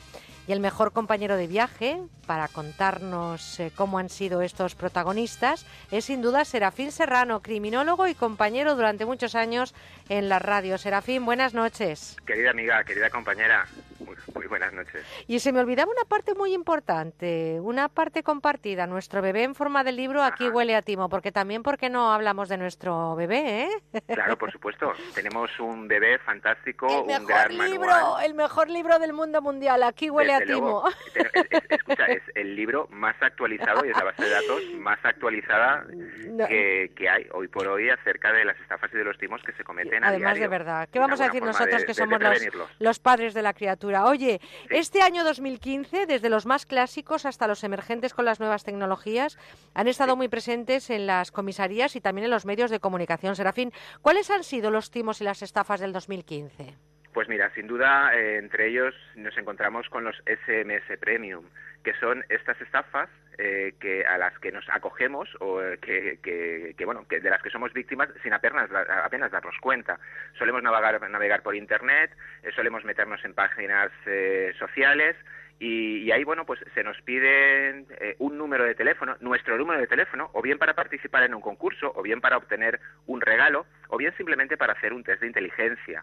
Lo que no sabemos es que cuando introducimos nuestro número de teléfono y recibimos un mensaje normalmente de cinco o seis dígitos, si tenemos la fortuna o la mala fortuna en este caso de responder, lo que hacemos es, sin saberlo, suscribirnos a un servicio de SMS Premium, que en función del tipo de número, pues eh, tendrá un costo u otro. Eh, no menos de unos 20 euros diarios, porque podemos llegar a recibir hasta 15 mensajes diarios. Además, fíjate que con casos como este, los estafadores no necesitan ya infectar nuestros eh, dispositivos con programas maliciosos, porque esta estrategia de ingeniería social les funciona fenomenalmente bien, ¿eh? Sí, además es totalmente legal. Es totalmente legal, porque realmente eh, la suscripción es voluntaria. O sea, nosotros hemos facilitado nuestro número de teléfono, no lo han obtenido de manera irregular. Eh, y muchas veces, ¿sabes por qué? Porque se nos olvida leer la letra pequeña. Y, y en la letra pequeña es donde, bueno, donde está la trampa de alguna manera, ¿no? Es, es lo que, lo que debemos pensar. De todas formas, el consejo ante este tipo de, estafas, eh, legales, entrecomillado, ¿no? Es el no introducir nunca, no introducir nunca nuestro número de teléfono en una página web y, por supuesto, no contestar nunca un, eh, un mensaje SMS que tenga cinco o seis dígitos. Es importantísimo, es importantísimo que además todas estas cosas las tengamos claras y que veamos los términos y condiciones generales y, esas letras pequeñas, como decías, que casi nadie las leemos, ¿eh? me incluyo, o sea, casi, nadie, las leemos. ¿eh? Bueno, y en caso de que tengamos la mala fortuna de suscribirnos sin darnos cuenta o no intencionadamente, pues eh, sería tan simple como llamar a nuestro operador y solicitar, eh, solicitar la baja de estos servicios de SMS Premium, que ya per se por defecto eh, vienen activados. Siempre hemos reivindicado en estos casos que lo suyo es que las operadoras, eh, cuando damos de alta una línea, este servicio esté desactivado y se suscriba voluntariamente, pero claro, tampoco les interesa. Claro. Bien, eh, llamar por teléfono a nuestra operadora y decirle que nos, nos desactiven el servicio de SMS Premium. Ese sería eh, el consejo en este caso. Bueno, fíjense ustedes si vamos a pasar a, otro de los timos que todavía sigue vigente a pesar de que es uno de los clásicos, que podemos hablar de facturas que se ven evidentemente engrosadas en importantes cifras porque cada SMS Premium cuesta en torno a 1,45 o 1,75 euros. O sea que esto... Hasta 6 euros. Hasta 6 euros. si nos hemos suscrito a un, a un número o a un servicio, por ejemplo, eh, para adultos, eh, aquellos que empiezan por 9, por ejemplo, 995 o 997, hasta 6 euros por SMS que recibamos. Bueno, vamos a pasar al timo por excelencia del cine, de nuestro libro Aquí huele a timo y también de lo que ha estado presente este año 2015. Y aunque nos lleva a películas como Los tramposos de Tony Leblanc, El timo de la estampita es un clásico que sigue este 2015 también de rabiosa actualidad, ¿no, Serafín? Sí, desde luego, desde luego. Y es que las ganas de ganar dinero eh, no desaparecen nunca y los estafadores, los timadores se han dado cuenta que eh, el sistema funciona. Lo peor de todo es que todos, absolutamente todos, aquellas personas que nos están escuchando en este momento, seguro que si hiciéramos una pregunta, sabrían en qué consiste el timo de la estampita. La pregunta es, ¿cómo es posible que a pesar de conocer eh, el desarrollo de esta estafa, sigamos cayendo? Pues la codicia, la codicia y la confianza, la entrada por parte de la persona que se hace pasar por el tontito que lleva las estampitas, ¿de acuerdo? Y sobre todo, el, el, punto esencial eh, y determinante en, la consecución de esta estafa, por supuesto, es el del cómplice o consorte, aquella persona que aparece y dice, bueno, pues eh, si no lo quieres tú, me lo voy a quedar yo y es el que de alguna manera va a animar a la hora de eh, extraer o de obtener la misma la, máxima cantidad de dinero, bien o joyas, bien de los que tienes en casa o bien te acompañan incluso a la entidad bancaria a sacar todo el dinero que tengas a cambio de esa de ese sobre con, con estampitas que nosotros claro nos harán creer evidentemente que se trata de dinero legal y, nada más allá de, la realidad. los timadores, sí, perdón. No, digo que la sorpresa eh, será evidentemente cuando ellos se vayan y nosotros nos quedemos con el sobre lleno de recortes de periódicos. Me gustaría decir que este año todas las detenciones que ha hecho la Guardia Civil han eh, concluido que son timadores, que son delincuentes hábiles y que son habituales, o sea, que se les conoce ya en el mundillo y que además estas situaciones donde se ofrece una rápida y fácil ganancia también nos tiene que alertar a la hora de hacer esa inversión o negocio, ¿eh? ese aparente ese aparente negocio que nos va a enriquecer evidentemente nos tiene también que alertar. Por lo tanto, mucho cuidadito, pero en el 2015, insisto, a pesar de que nos lleva al cine mítico de Tony LeBlanc y de, y de la desaparecida Lina Morgan, está muy, muy vigente. Y vamos con, con lo que pasa con las nuevas tecnologías. Hemos empezado con ellas y vamos a terminar con ellas porque las estafas online con tarjetas de crédito también son protagonistas de este año 2015. Bien, hemos de decir en este punto que es totalmente seguro comprar a través de Internet, vía online, es totalmente seguro. Lo que ocurre es que debemos ser conscientes de, de dónde nos encontramos. Es decir, los datos de nuestra tarjeta de crédito debemos introducirlos cuando hagamos una compra, pero siempre en lugares seguros. ¿Cómo podemos saber que un lugar es, seguro? Pues simplemente viendo la barra de direcciones. Y todo está en función del tipo de, eh, de navegador que utilizamos si utilizamos el Chrome, por ejemplo, la barra del navegador se tintará de color verde, aparte de que debemos identificar la, en, la esta barra de direcciones el algoritmo HTTP que vaya acompañado de una S, ¿de acuerdo? Si es de S, el S es indicador de, de, seguridad. Aparte que siempre aparecerá un candado y si pulsamos sobre ese candado, que deberá estar cerrado, eh, nos aparece el certificado de seguridad del sitio, ¿de acuerdo? Esos sitios son seguros. Pero bueno, si todavía eh, eh, tenemos algún tipo de duda, pues es tan simple como utilizar una tarjeta de crédito para compras online. La podemos solicitar en nuestra entidad bancaria y nos la van a facilitar sin ningún tipo de problemas. La ventaja de esta tarjeta bancaria es que podemos recargarla. Primero, no está vinculada a la cuenta de ahorro, no está vinculada y solo se puede utilizar, o sea, solo se puede gastar el dinero que nosotros hayamos introducido eh, no mecánicamente, sino pues informáticamente ¿no? o virtualmente en esta tarjeta.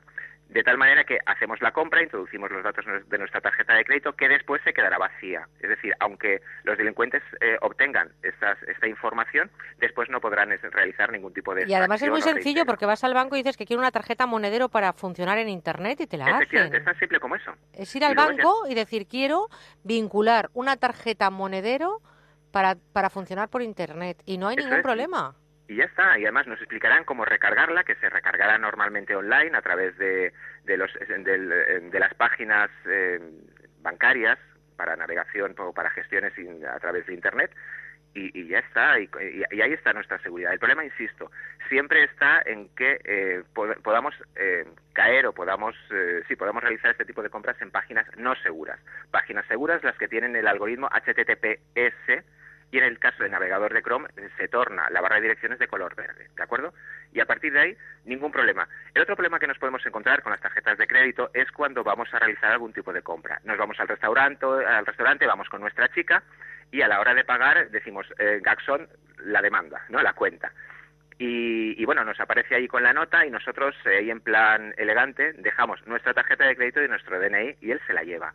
Jamás nunca perder de vista la tarjeta de crédito y nunca, por supuesto, el DNI, porque si el camarero es un camarero infiel y está sumado a algún tipo de trama de, delincuencial de este tipo, lo que hará será a través de un skimmer, que es un sistema de grabación eh, digital, sacará los datos de la tarjeta de crédito y luego con un teléfono móvil será tan simple como hacer una fotografía de nuestro DNI. Tiene la información necesaria para realizar posteriormente extracciones, y no solo eso, sino para comercializar con, con estos datos. Oye, yo no me pierdo ir contigo alguna vez a un restaurante a cenar y que digas eso de garzón, me ha sonado tremendamente seductor, querido socio.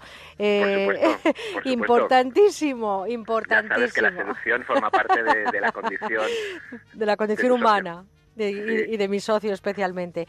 Pues eh, mucha precaución, mucho cuidado con eh, lo que nos pasa y no tengamos miedo a denunciar, no tengamos esa vergüenza de decir hemos sido estafados. Solamente nos hemos detenido en tres, eh, en tres de los más destacados de esos eh, timos que este año 2015 nos han acompañado a los medios de comunicación y, por supuesto, también a las denuncias de las comisarías.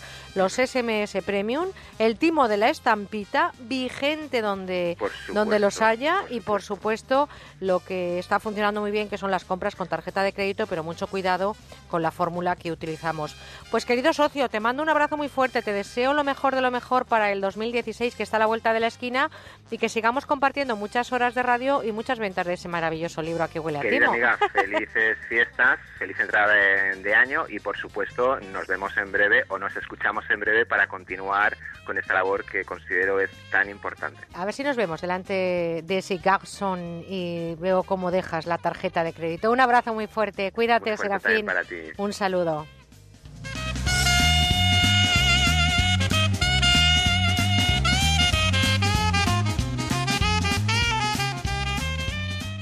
Con buena onda en Onda Cero.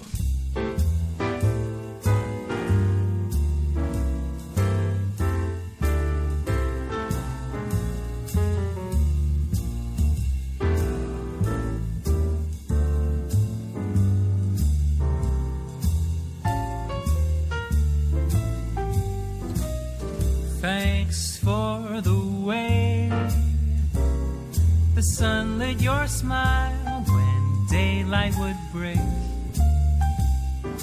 Omelets and coffee with the plans that we'd made.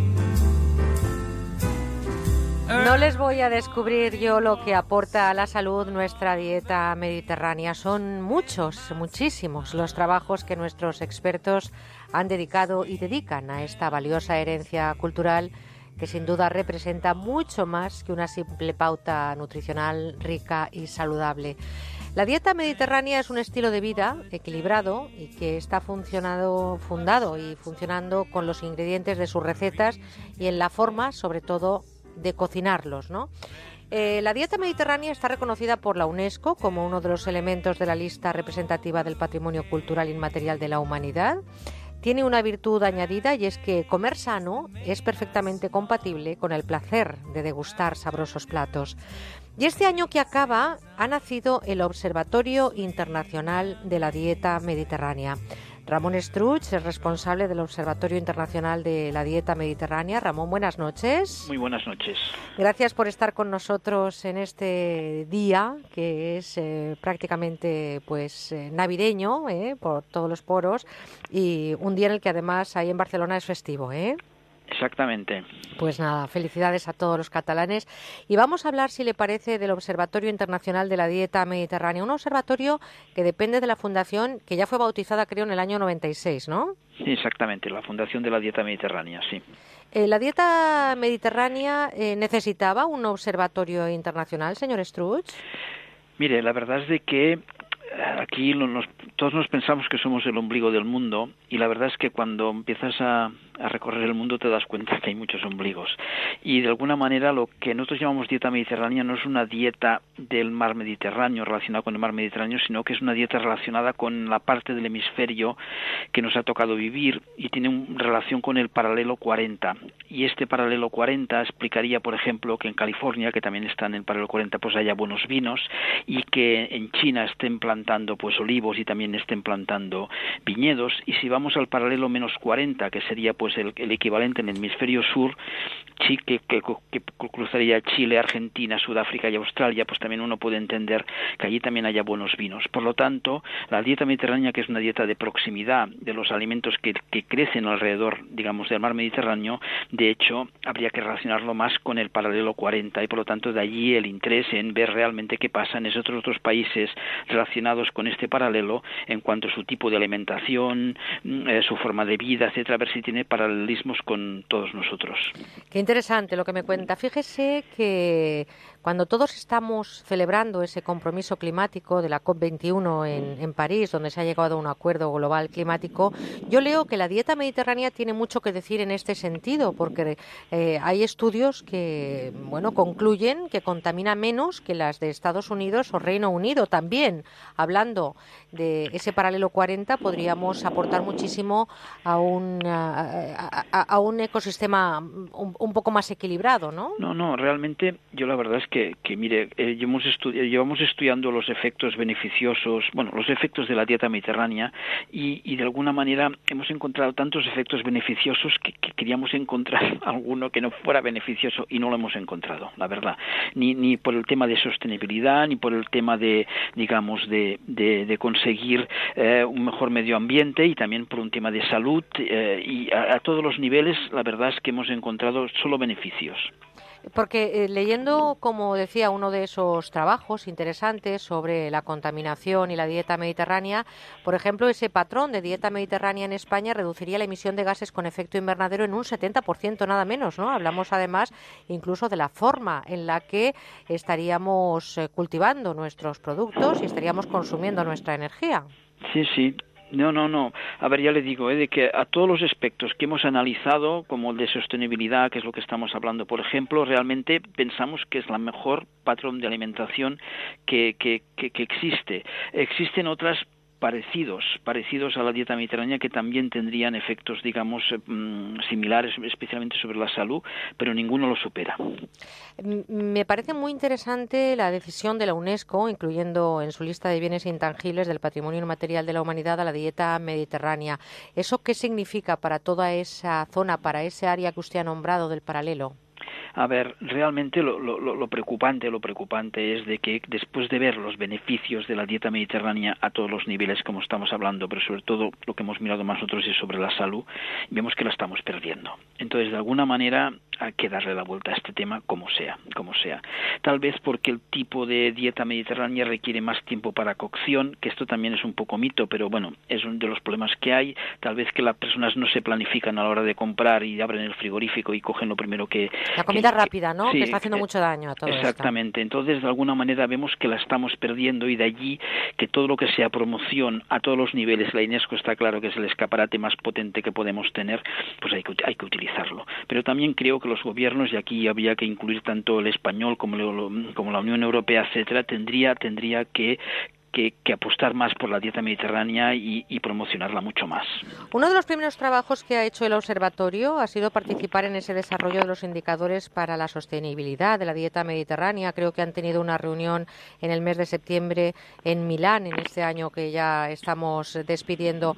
¿Qué conclusiones se han sacado en esas reuniones? Bueno, a ver, la conclusión más importante es de que hay que darle la vuelta al tema y de alguna manera para darle la vuelta al tema eh, todos tenemos que pues arremangarnos y hacerlo, tanto los profesionales de la de la sanidad como también los restauradores que, que juegan un papel muy importante porque cada vez todos por, el tipo de vida que llevamos, que no, que no creo que sea el óptimo, pero es el que llevamos, pues comemos fuera de casa y allí también habría que buscar pues que, el tipo de comida que uno encuentra a un precio asequible, que no, porque hay que comer cada día y también hay que mirar el tema económico, pues también sea lo más saludable, lo más saludable posible y también lo más que más nos preocupaba también es el tema de educación, sobre todo de, la, de, de, de los niños y jóvenes, de, que realmente es mucho mejor la dieta mediterránea que cualquier fast food o algo que se parezca. Lo que pasa es que, que el enemigo es muy potente y allí que hay, hay que invertir muy mucho esfuerzo. Un poco lo que un poco lo mucho que hemos hablado y discutido es básicamente estos tres puntos. Usted ha nombrado ahora a los niños y son precisamente el futuro ¿no? que tendrá que sostener este planeta que estamos dejando los adultos. ¿Cómo les podemos eh, enseñar a cocinar para conservar la dieta mediterránea? ¿Cree usted que las familias, la sociedad, eh, la escuela, en fin, todos los que tenemos la obligación de dejar valores a los que vienen detrás, ¿lo estamos haciendo bien en este sentido? No, precisamente lo que estamos hablando es que no lo estamos haciendo bien porque el resultado es el que es. De alguna manera, fíjese usted, y parece una tontería, pero es así, los programas de la televisión como Masterchef ¿quién enseña, juniors, a quién enseña a cocinar a los niños? Las abuelas, porque hay una promoción entre medio de padres y madres que nos hemos dedicado a otras cosas y hemos perdido esta, esta cultura. Y, veo que al menos se está despertando gracias a estos programas y también a la, promoción que se puede hacer desde las instituciones, etcétera, otra vez una, una, se está volviendo, digamos, a, a, tener el placer para, para cocinar y, y el placer para cocinar saludable y que sería mantener, mantener nuestra dieta. Y por lo tanto, tal vez habría que dar clases en las escuelas, aparte de ejercicio físico, de actividad física, que por supuesto hay que hacer, de matemáticas, de geografía y de también habría que incluir el, el, patrón de, alimentación mediterráneo, que no es solo la alimentación, sino que es todo el estilo de vida. Esto hay que inculcarlo a, nuestros niños y a nuestros jóvenes para, para, porque es una herencia que, que hay que transmitirles, vaya, porque es lo mejor que podemos eh, venderles, que es salud. Estaríamos hablando de un incremento en, eh, en, la salud, si en todo este paralelo 40 que usted ha nombrado se impusiera y se introdujera en la cultura como como una práctica habitual la dieta mediterránea, porque estamos hablando de que ahora mismo tenemos una incidencia importante de enfermedades crónicas como eh, enfermedades cardiovasculares, diabetes, obesidad, deterioro cognitivo, incluso el cáncer. Todo esto podría haberse reducido si en este paralelo 40 que tiene la dieta mediterránea se utilizara un poco más? Sí, sí, nosotros, eh, digo nosotros, el equipo de investigación que hemos realizado el estudio Predimet, que es prevención con dieta mediterránea, en el que hemos incluido 7.000, casi 7.500 personas y las que hemos seguido durante una media de cinco años, todo esto que me ha nombrado usted, hemos comprobado que volviendo o mejorando nuestro patrón de alimentación en dirección a una dieta mediterránea tradicional, que sería la de, la, de España o de los países mediterráneos de los años 60-70, con solo mejorarlo un poco, reducíamos un 30 y pico por ciento el riesgo de sufrir enfermedades cardiovasculares. También reducíamos el cáncer de mama, mm, evitábamos el empeoramiento del, del deterioro cognitivo. Las personas no, no, no hemos hecho estudios sobre sobrepeso ni, ni índice de masa corporal, pero con una dieta mediterránea como mínimo no, no engordaban.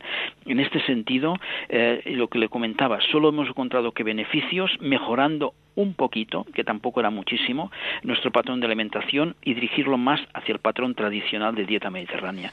Por tanto, esto lo hemos demostrado, lo hemos publicado en las mejores revistas del mundo. En Estados Unidos nos han hecho una propaganda increíble y la pena que en los países mediterráneos no, no, digo que no, porque estamos hablando ahora de esto, eh, digamos, eh, como la dieta mediterránea no es noticia, porque todo el mundo le da la impresión que come bien, pues ha tenido menos repercusión.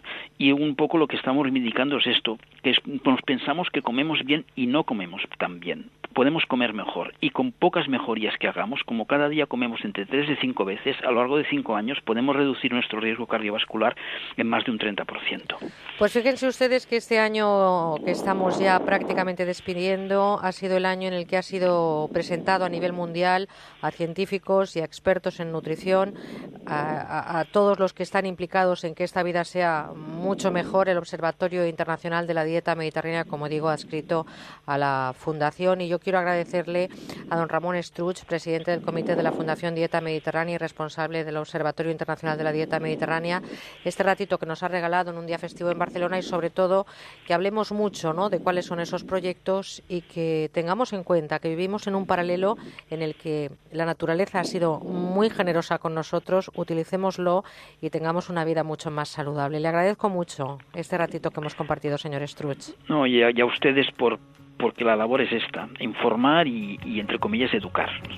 Pues vamos a caminar en esa dirección. Muchísimas gracias por estar eh, con nosotros y ojalá este mensaje que lo único que pretende es contar a la gente que existe un observatorio internacional de la dieta mediterránea llegue a mucha gente y especialmente pues a todos los que tienen que hacer eh, también ese binomio ¿no? de empresa alimentaria y también administración. Un abrazo muy fuerte. Gracias, señor Struch. A ustedes muchas gracias un por saludo. su atención. Adiós, adiós.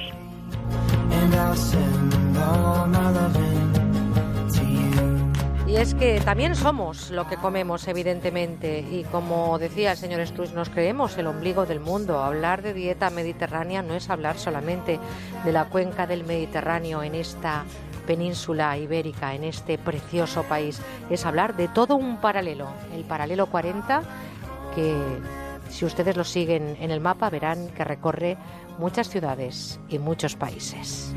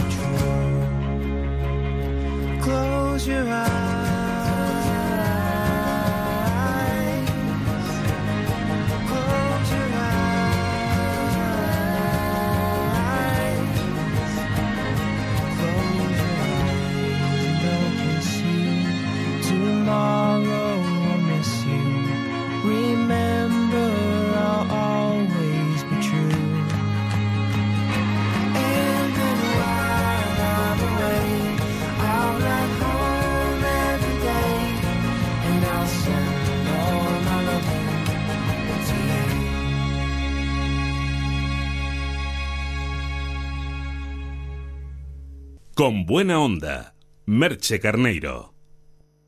Tenemos la clave del éxito. Si quieres triunfar en 2016, no te lo puedes perder. Lunes 28 y martes 29, a las 8 y media de la tarde, El éxito, con Luis Álvarez. Un programa motivador para pensar, inspirarte y sobre todo para revelarte el camino hacia tus objetivos. 2016 puede ser tu año. De ti depende. El éxito con Luis Álvarez. Este lunes y martes a las 8 y media de la tarde. Te mereces esta radio. Onda Cero, tu radio. Buenas noches. En el sorteo del sueldazo del fin de semana celebrado hoy, el número premiado con 5.000 euros al mes durante 20 años y 300.000 euros al contado ha sido 77.144. 77144. Serie 50. Asimismo, otros cuatro números y series han obtenido cada uno de ellos un sueldazo de 2.000 euros al mes durante 10 años. Puedes consultarlos en juegos11.es. Mañana tienes una nueva oportunidad con el sueldazo del fin de semana. Buenas noches y recuerda, con los sorteos de la 11, la ilusión se cumple. Meter una dirección en el navegador, echar un vistazo a los niños o lo que es peor, contestar un WhatsApp son gestos muy peligrosos que vemos en muchos conductores. A 100 km por hora apartar la vista de la carretera 3 segundos nos lleva a recorrer a ciegas 80 metros. Todo lo que no sea conducir, ando con el coche parado. Esta Navidad, sé prudente en la carretera. Ponle freno, juntos, si podemos. Compromiso a tres media. Onda Cero en Navidad. Felices fiestas. Onda Cero. Onda Cero con buena onda.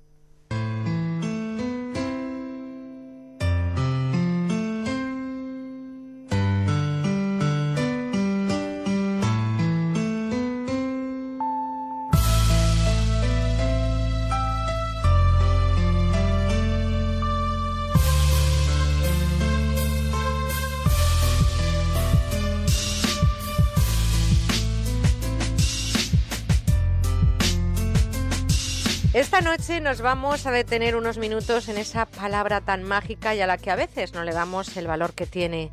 Vida. Cuatro letras que tienen mucho significado, mucho significado y mucho recorrido en lo que vamos a contarles. Les pido que me acompañen hasta Santo Domingo de la Calzada en La Rioja. Allí nació el 5 de agosto de 1913 Hilario Fernández. Si hacemos cuentas ustedes y yo, ¿verdad? Nos salen 102 años. Hilario, buenas noches. Buenas noches. Un placer tenerle con nosotros, ¿eh? Muchas gracias por estar a estas horas de la noche compartiendo un ratito de radio y un ratito de su vida, ¿eh? Muy bien. Es usted un joven centenario que a día de hoy vive solo y que sigue saliendo a tomar unos vinos a diario y disfrutando mm, de la vida. ¿Cómo le tratan los años, Hilario? Los años pasan que aquellos años eran otros años y pasaban más deprisa que ahora. Aunque ahora también corren, ¿eh? Hilario, usted tiene ahora mismo 102 años. Usted ha tenido cuatro hijos, tres chicos y una chica. Y tiene Cuatro, cuatro. cuatro hijos y, y es usted una persona que ha tenido además una mujer a su lado muchos años, porque Felisa le acompañó mucho tiempo en su vida, aunque hace ya cinco que nos dejó, ¿no? Estuve, me parece que fueron seis, que nos casamos en el 42. O sea que ha- han estado muchos años juntos. ¿Usted recuerda su, su luna de miel? Porque creo que se recogieron durante un mes muchos lugares de España. ¿Usted recuerda que el momento de su luna de miel? La luna de miel, el viaje de novios. Hoy el viaje de novios, el viaje de novios, esto es para muy largo, para poder disfrutar de, de aquello. Porque primero tenía una suegra que era muy buena y muy bendita, pero a lo antiguo, claro, lo piensas ahora, pero tuvimos el agape en su casa, En casa de su suegra. en la casa de la novia. Sí. Porque, bueno, no sé si era novia ya, porque Eh, en, en aquellos tiempos éramos más... Por nada, ya estábamos con, con cinco o seis credos a la, costillas.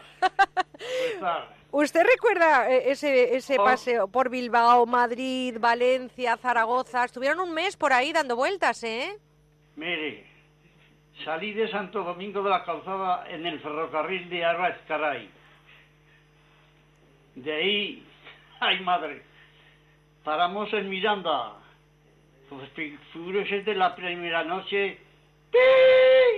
¡Pi! Las máquinas que iban, claro, hacían su cometido para Bilbao, para Madrid. Ahí era la distribuidora, digámoslo así. Sí. Bueno, como era al día siguiente, partimos a Madrid. Allí fuimos a una pensión, la pensión Ardanaz. Tiene usted una Y- memoria para tener 102 años, Hilario, tremenda, ¿no? Estuvimos ocho días.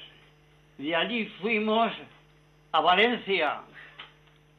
Por cierto que allí nos pusieron una multa por pasar en rojo.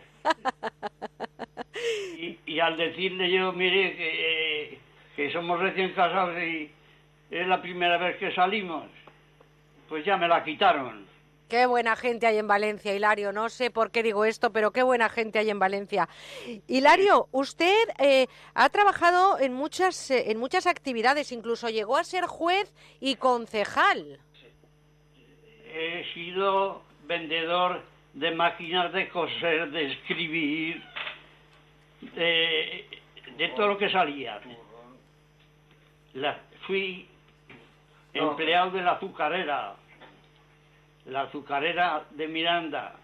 Repartíamos la, Zapatero, no, dale. la pulpa y resulta que a los labradores y después vendía por medio de tenía la compañía de seguros Winterthur una- Pepe con Pepe Toledo que era una bellísima persona que Dios lo tenga en la gloria Pero Hilario, ¿usted recuerda esa época en la que usted se dedicó a la política? Yo sé que usted estuvo co- como concejal.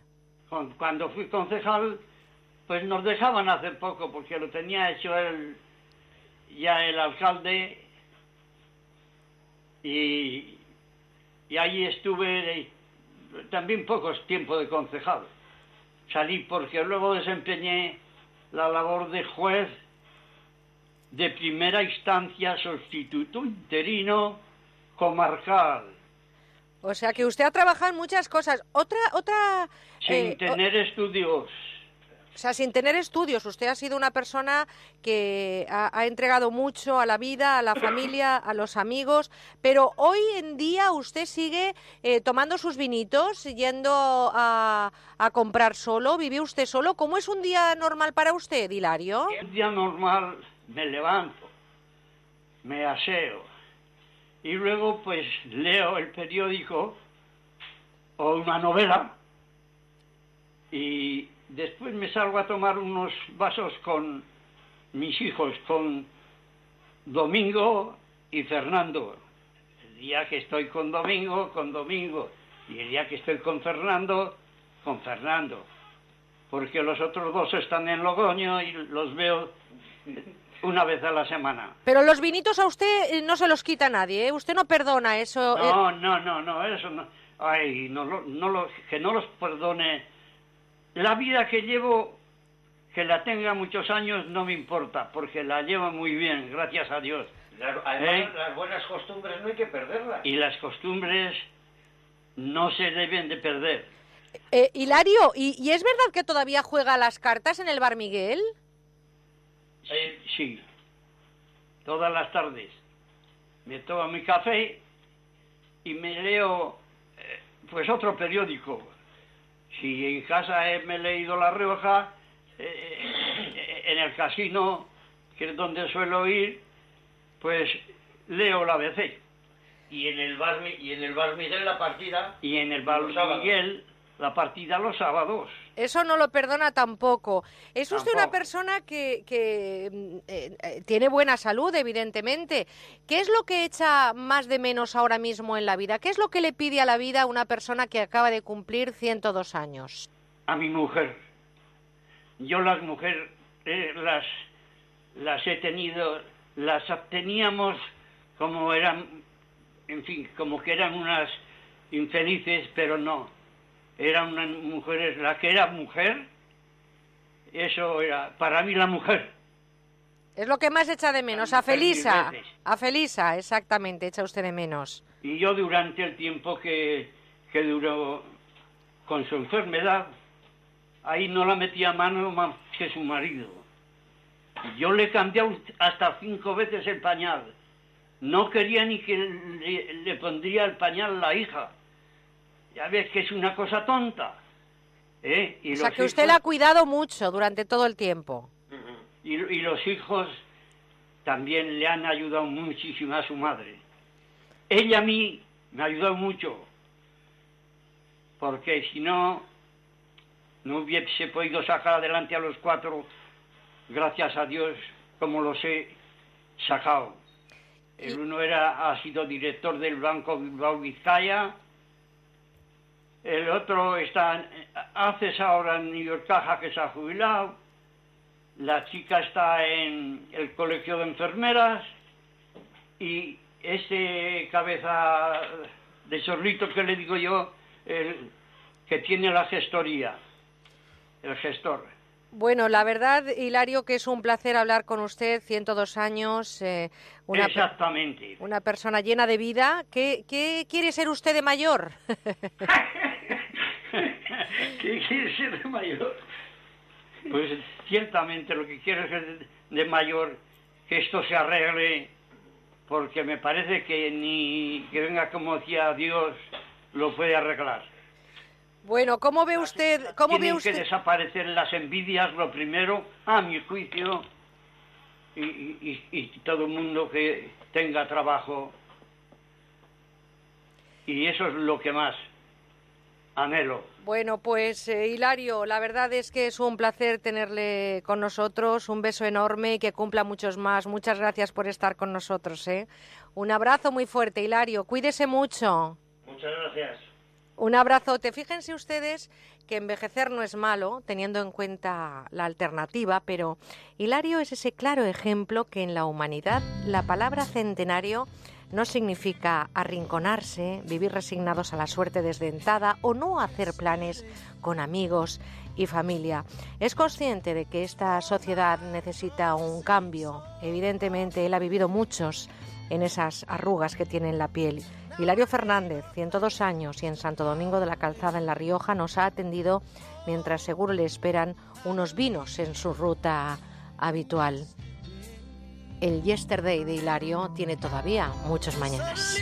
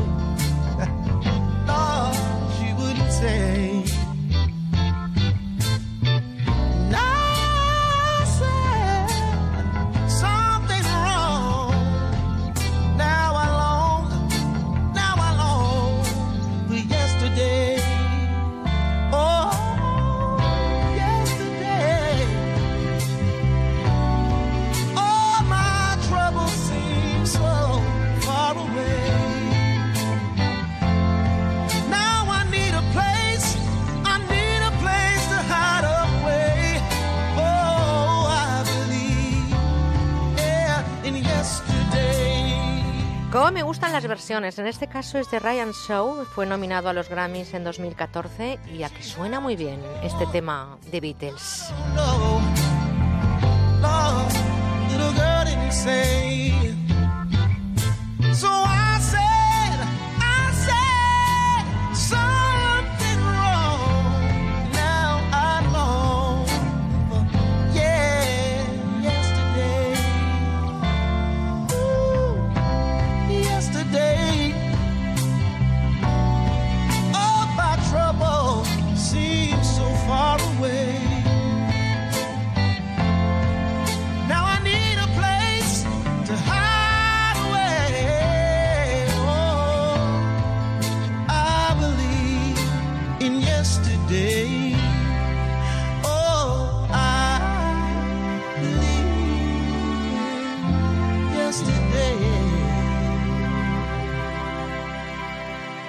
Con buena onda, Merche Carneiro.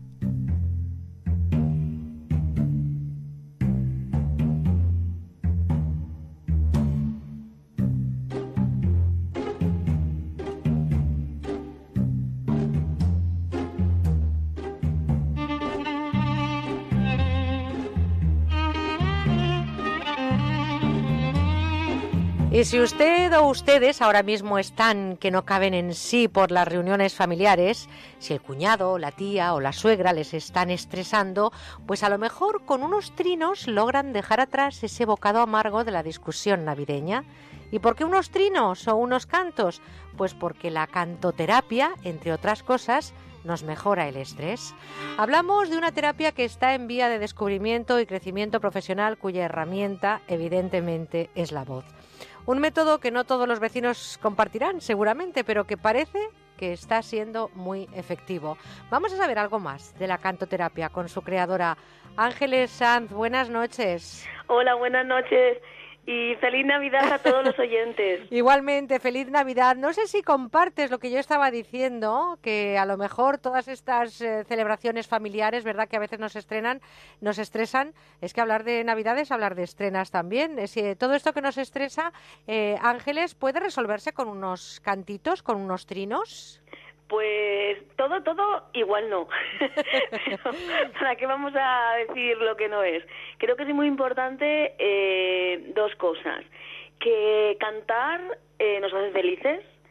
Eh, hay unas técnicas concretas que nos van a ayudar a desestresarnos, a relajarnos, eh, sobre todo si lo hacemos en grupo. Pero eh, aprovechando que estamos en Navidad, eh, que es tiempo de villancicos, que es tiempo de canciones, que es tiempo de familia, eh, las canciones tradicionales y recuperar el canto en la familia es muy importante porque estamos creando una historia de la familia. Y para una, hay una parte de la cantoterapia que quiere recuperar eh, la relación entre padres e hijos, nietos e hijos, a través de- del canto. ¿Y qué beneficios tenemos a través del canto, Ángeles? Porque eh, he estado leyendo la, la terapia que has creado y, y veo que para algunas cosas es muy beneficiosa. Eso está ya demostrado, ¿no? Pues mira, sobre todo por la práctica, después de una sesión de cantoterapia, la gente sale relajada, sale contenta, se le cambia la cara, eh, tiene otra disposición para afrontar los problemas de la vida. Eh, con el tiempo, con la práctica regular, eh, también trabajamos el cuerpo, la relación corporal, eh, los ejes, eh, tienes una mejor disposición ante la vida porque tienes una mejor disposición corporal y tienes sobre todo una, una herramienta que permite controlar la ansiedad y el estrés tanto si eres una persona que trabaja como si lo quieres hacer por ocio. Eh, va a ayudar al control de la ansiedad y del estrés porque tiene otro elemento muy importante que es el control de la respiración. Ángeles, eh, ¿qué canto es mejor para el estrés? Por ejemplo, ¿existe un género para cada situación? Es decir, si me encuentro eh, con el desamor, ¿me pongo a cantar boleros? Y estoy, no, sé, pregunto. No, cantoterapia, cantoterapia en principio no tiene nada que ver con eso. So- eh, en, principio, en principio, durante los primeros tiempos de, de formación que la persona está experimentando, no utilizamos la palabra. Eh, utilizamos más bien sonidos, vibraciones, vocales, eh, porque de lo que se trata no es de añadir más melancolía a la melancolía, por ejemplo, o más alegría a la alegría, sino que lo que tratamos de hacer es una conexión entre el cuerpo y la emoción.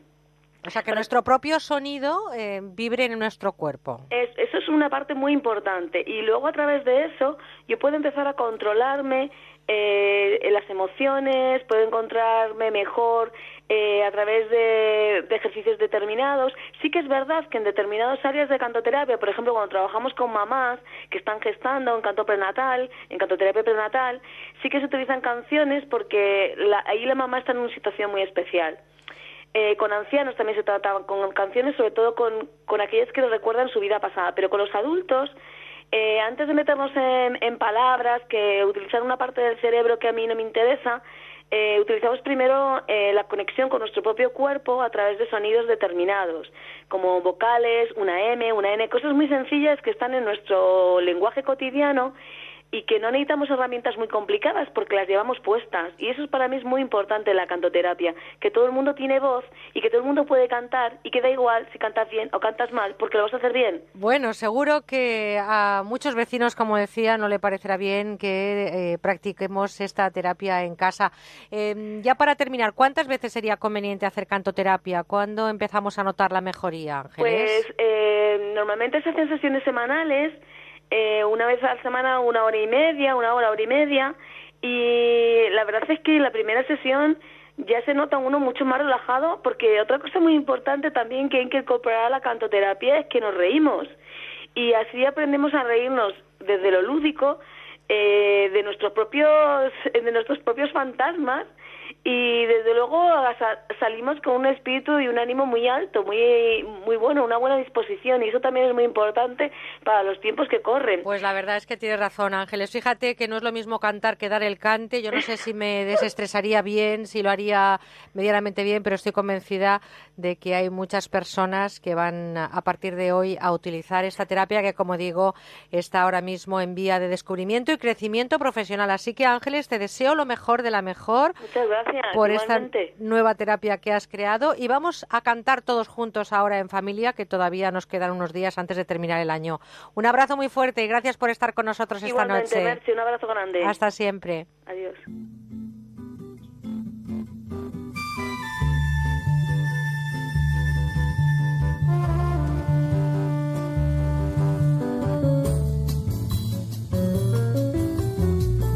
¿Quién es? ¿Cómo suena? Es una cantautora que nació y creció en el paisaje de los fiordos noruegos. Con solo 18 años, en 1998, sacó su primer trabajo que revolucionó la música de su país. Pero sería un año después cuando el single Sitting Down Here vende en tan solo tres días 50.000 copias y en un año, tomen nota, alcanza el millón y medio de discos entre Europa y Japón.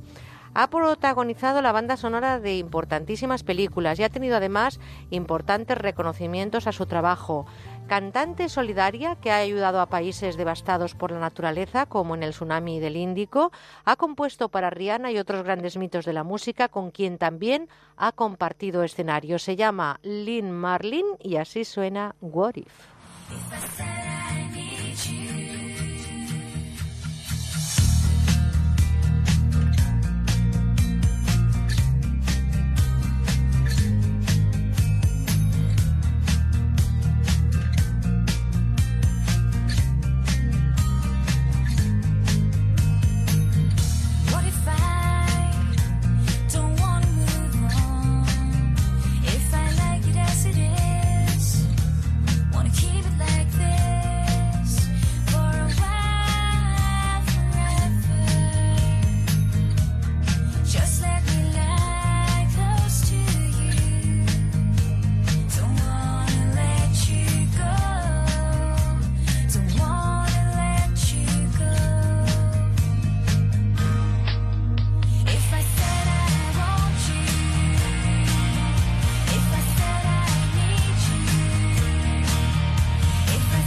Estamos despidiendo dos horas de radio que hemos compartido con Guillermo Soay en la realización técnica y Cristina Barbagracia en la producción. Espero que se hayan sentido cómodos en el patio de butacas de la audiencia y que hayan disfrutado de nuestros contenidos. Disfruten de toda la programación que tenemos por delante y recuerden que nuestros mejores deseos son para cada instante de sus vidas. Volveremos mañana.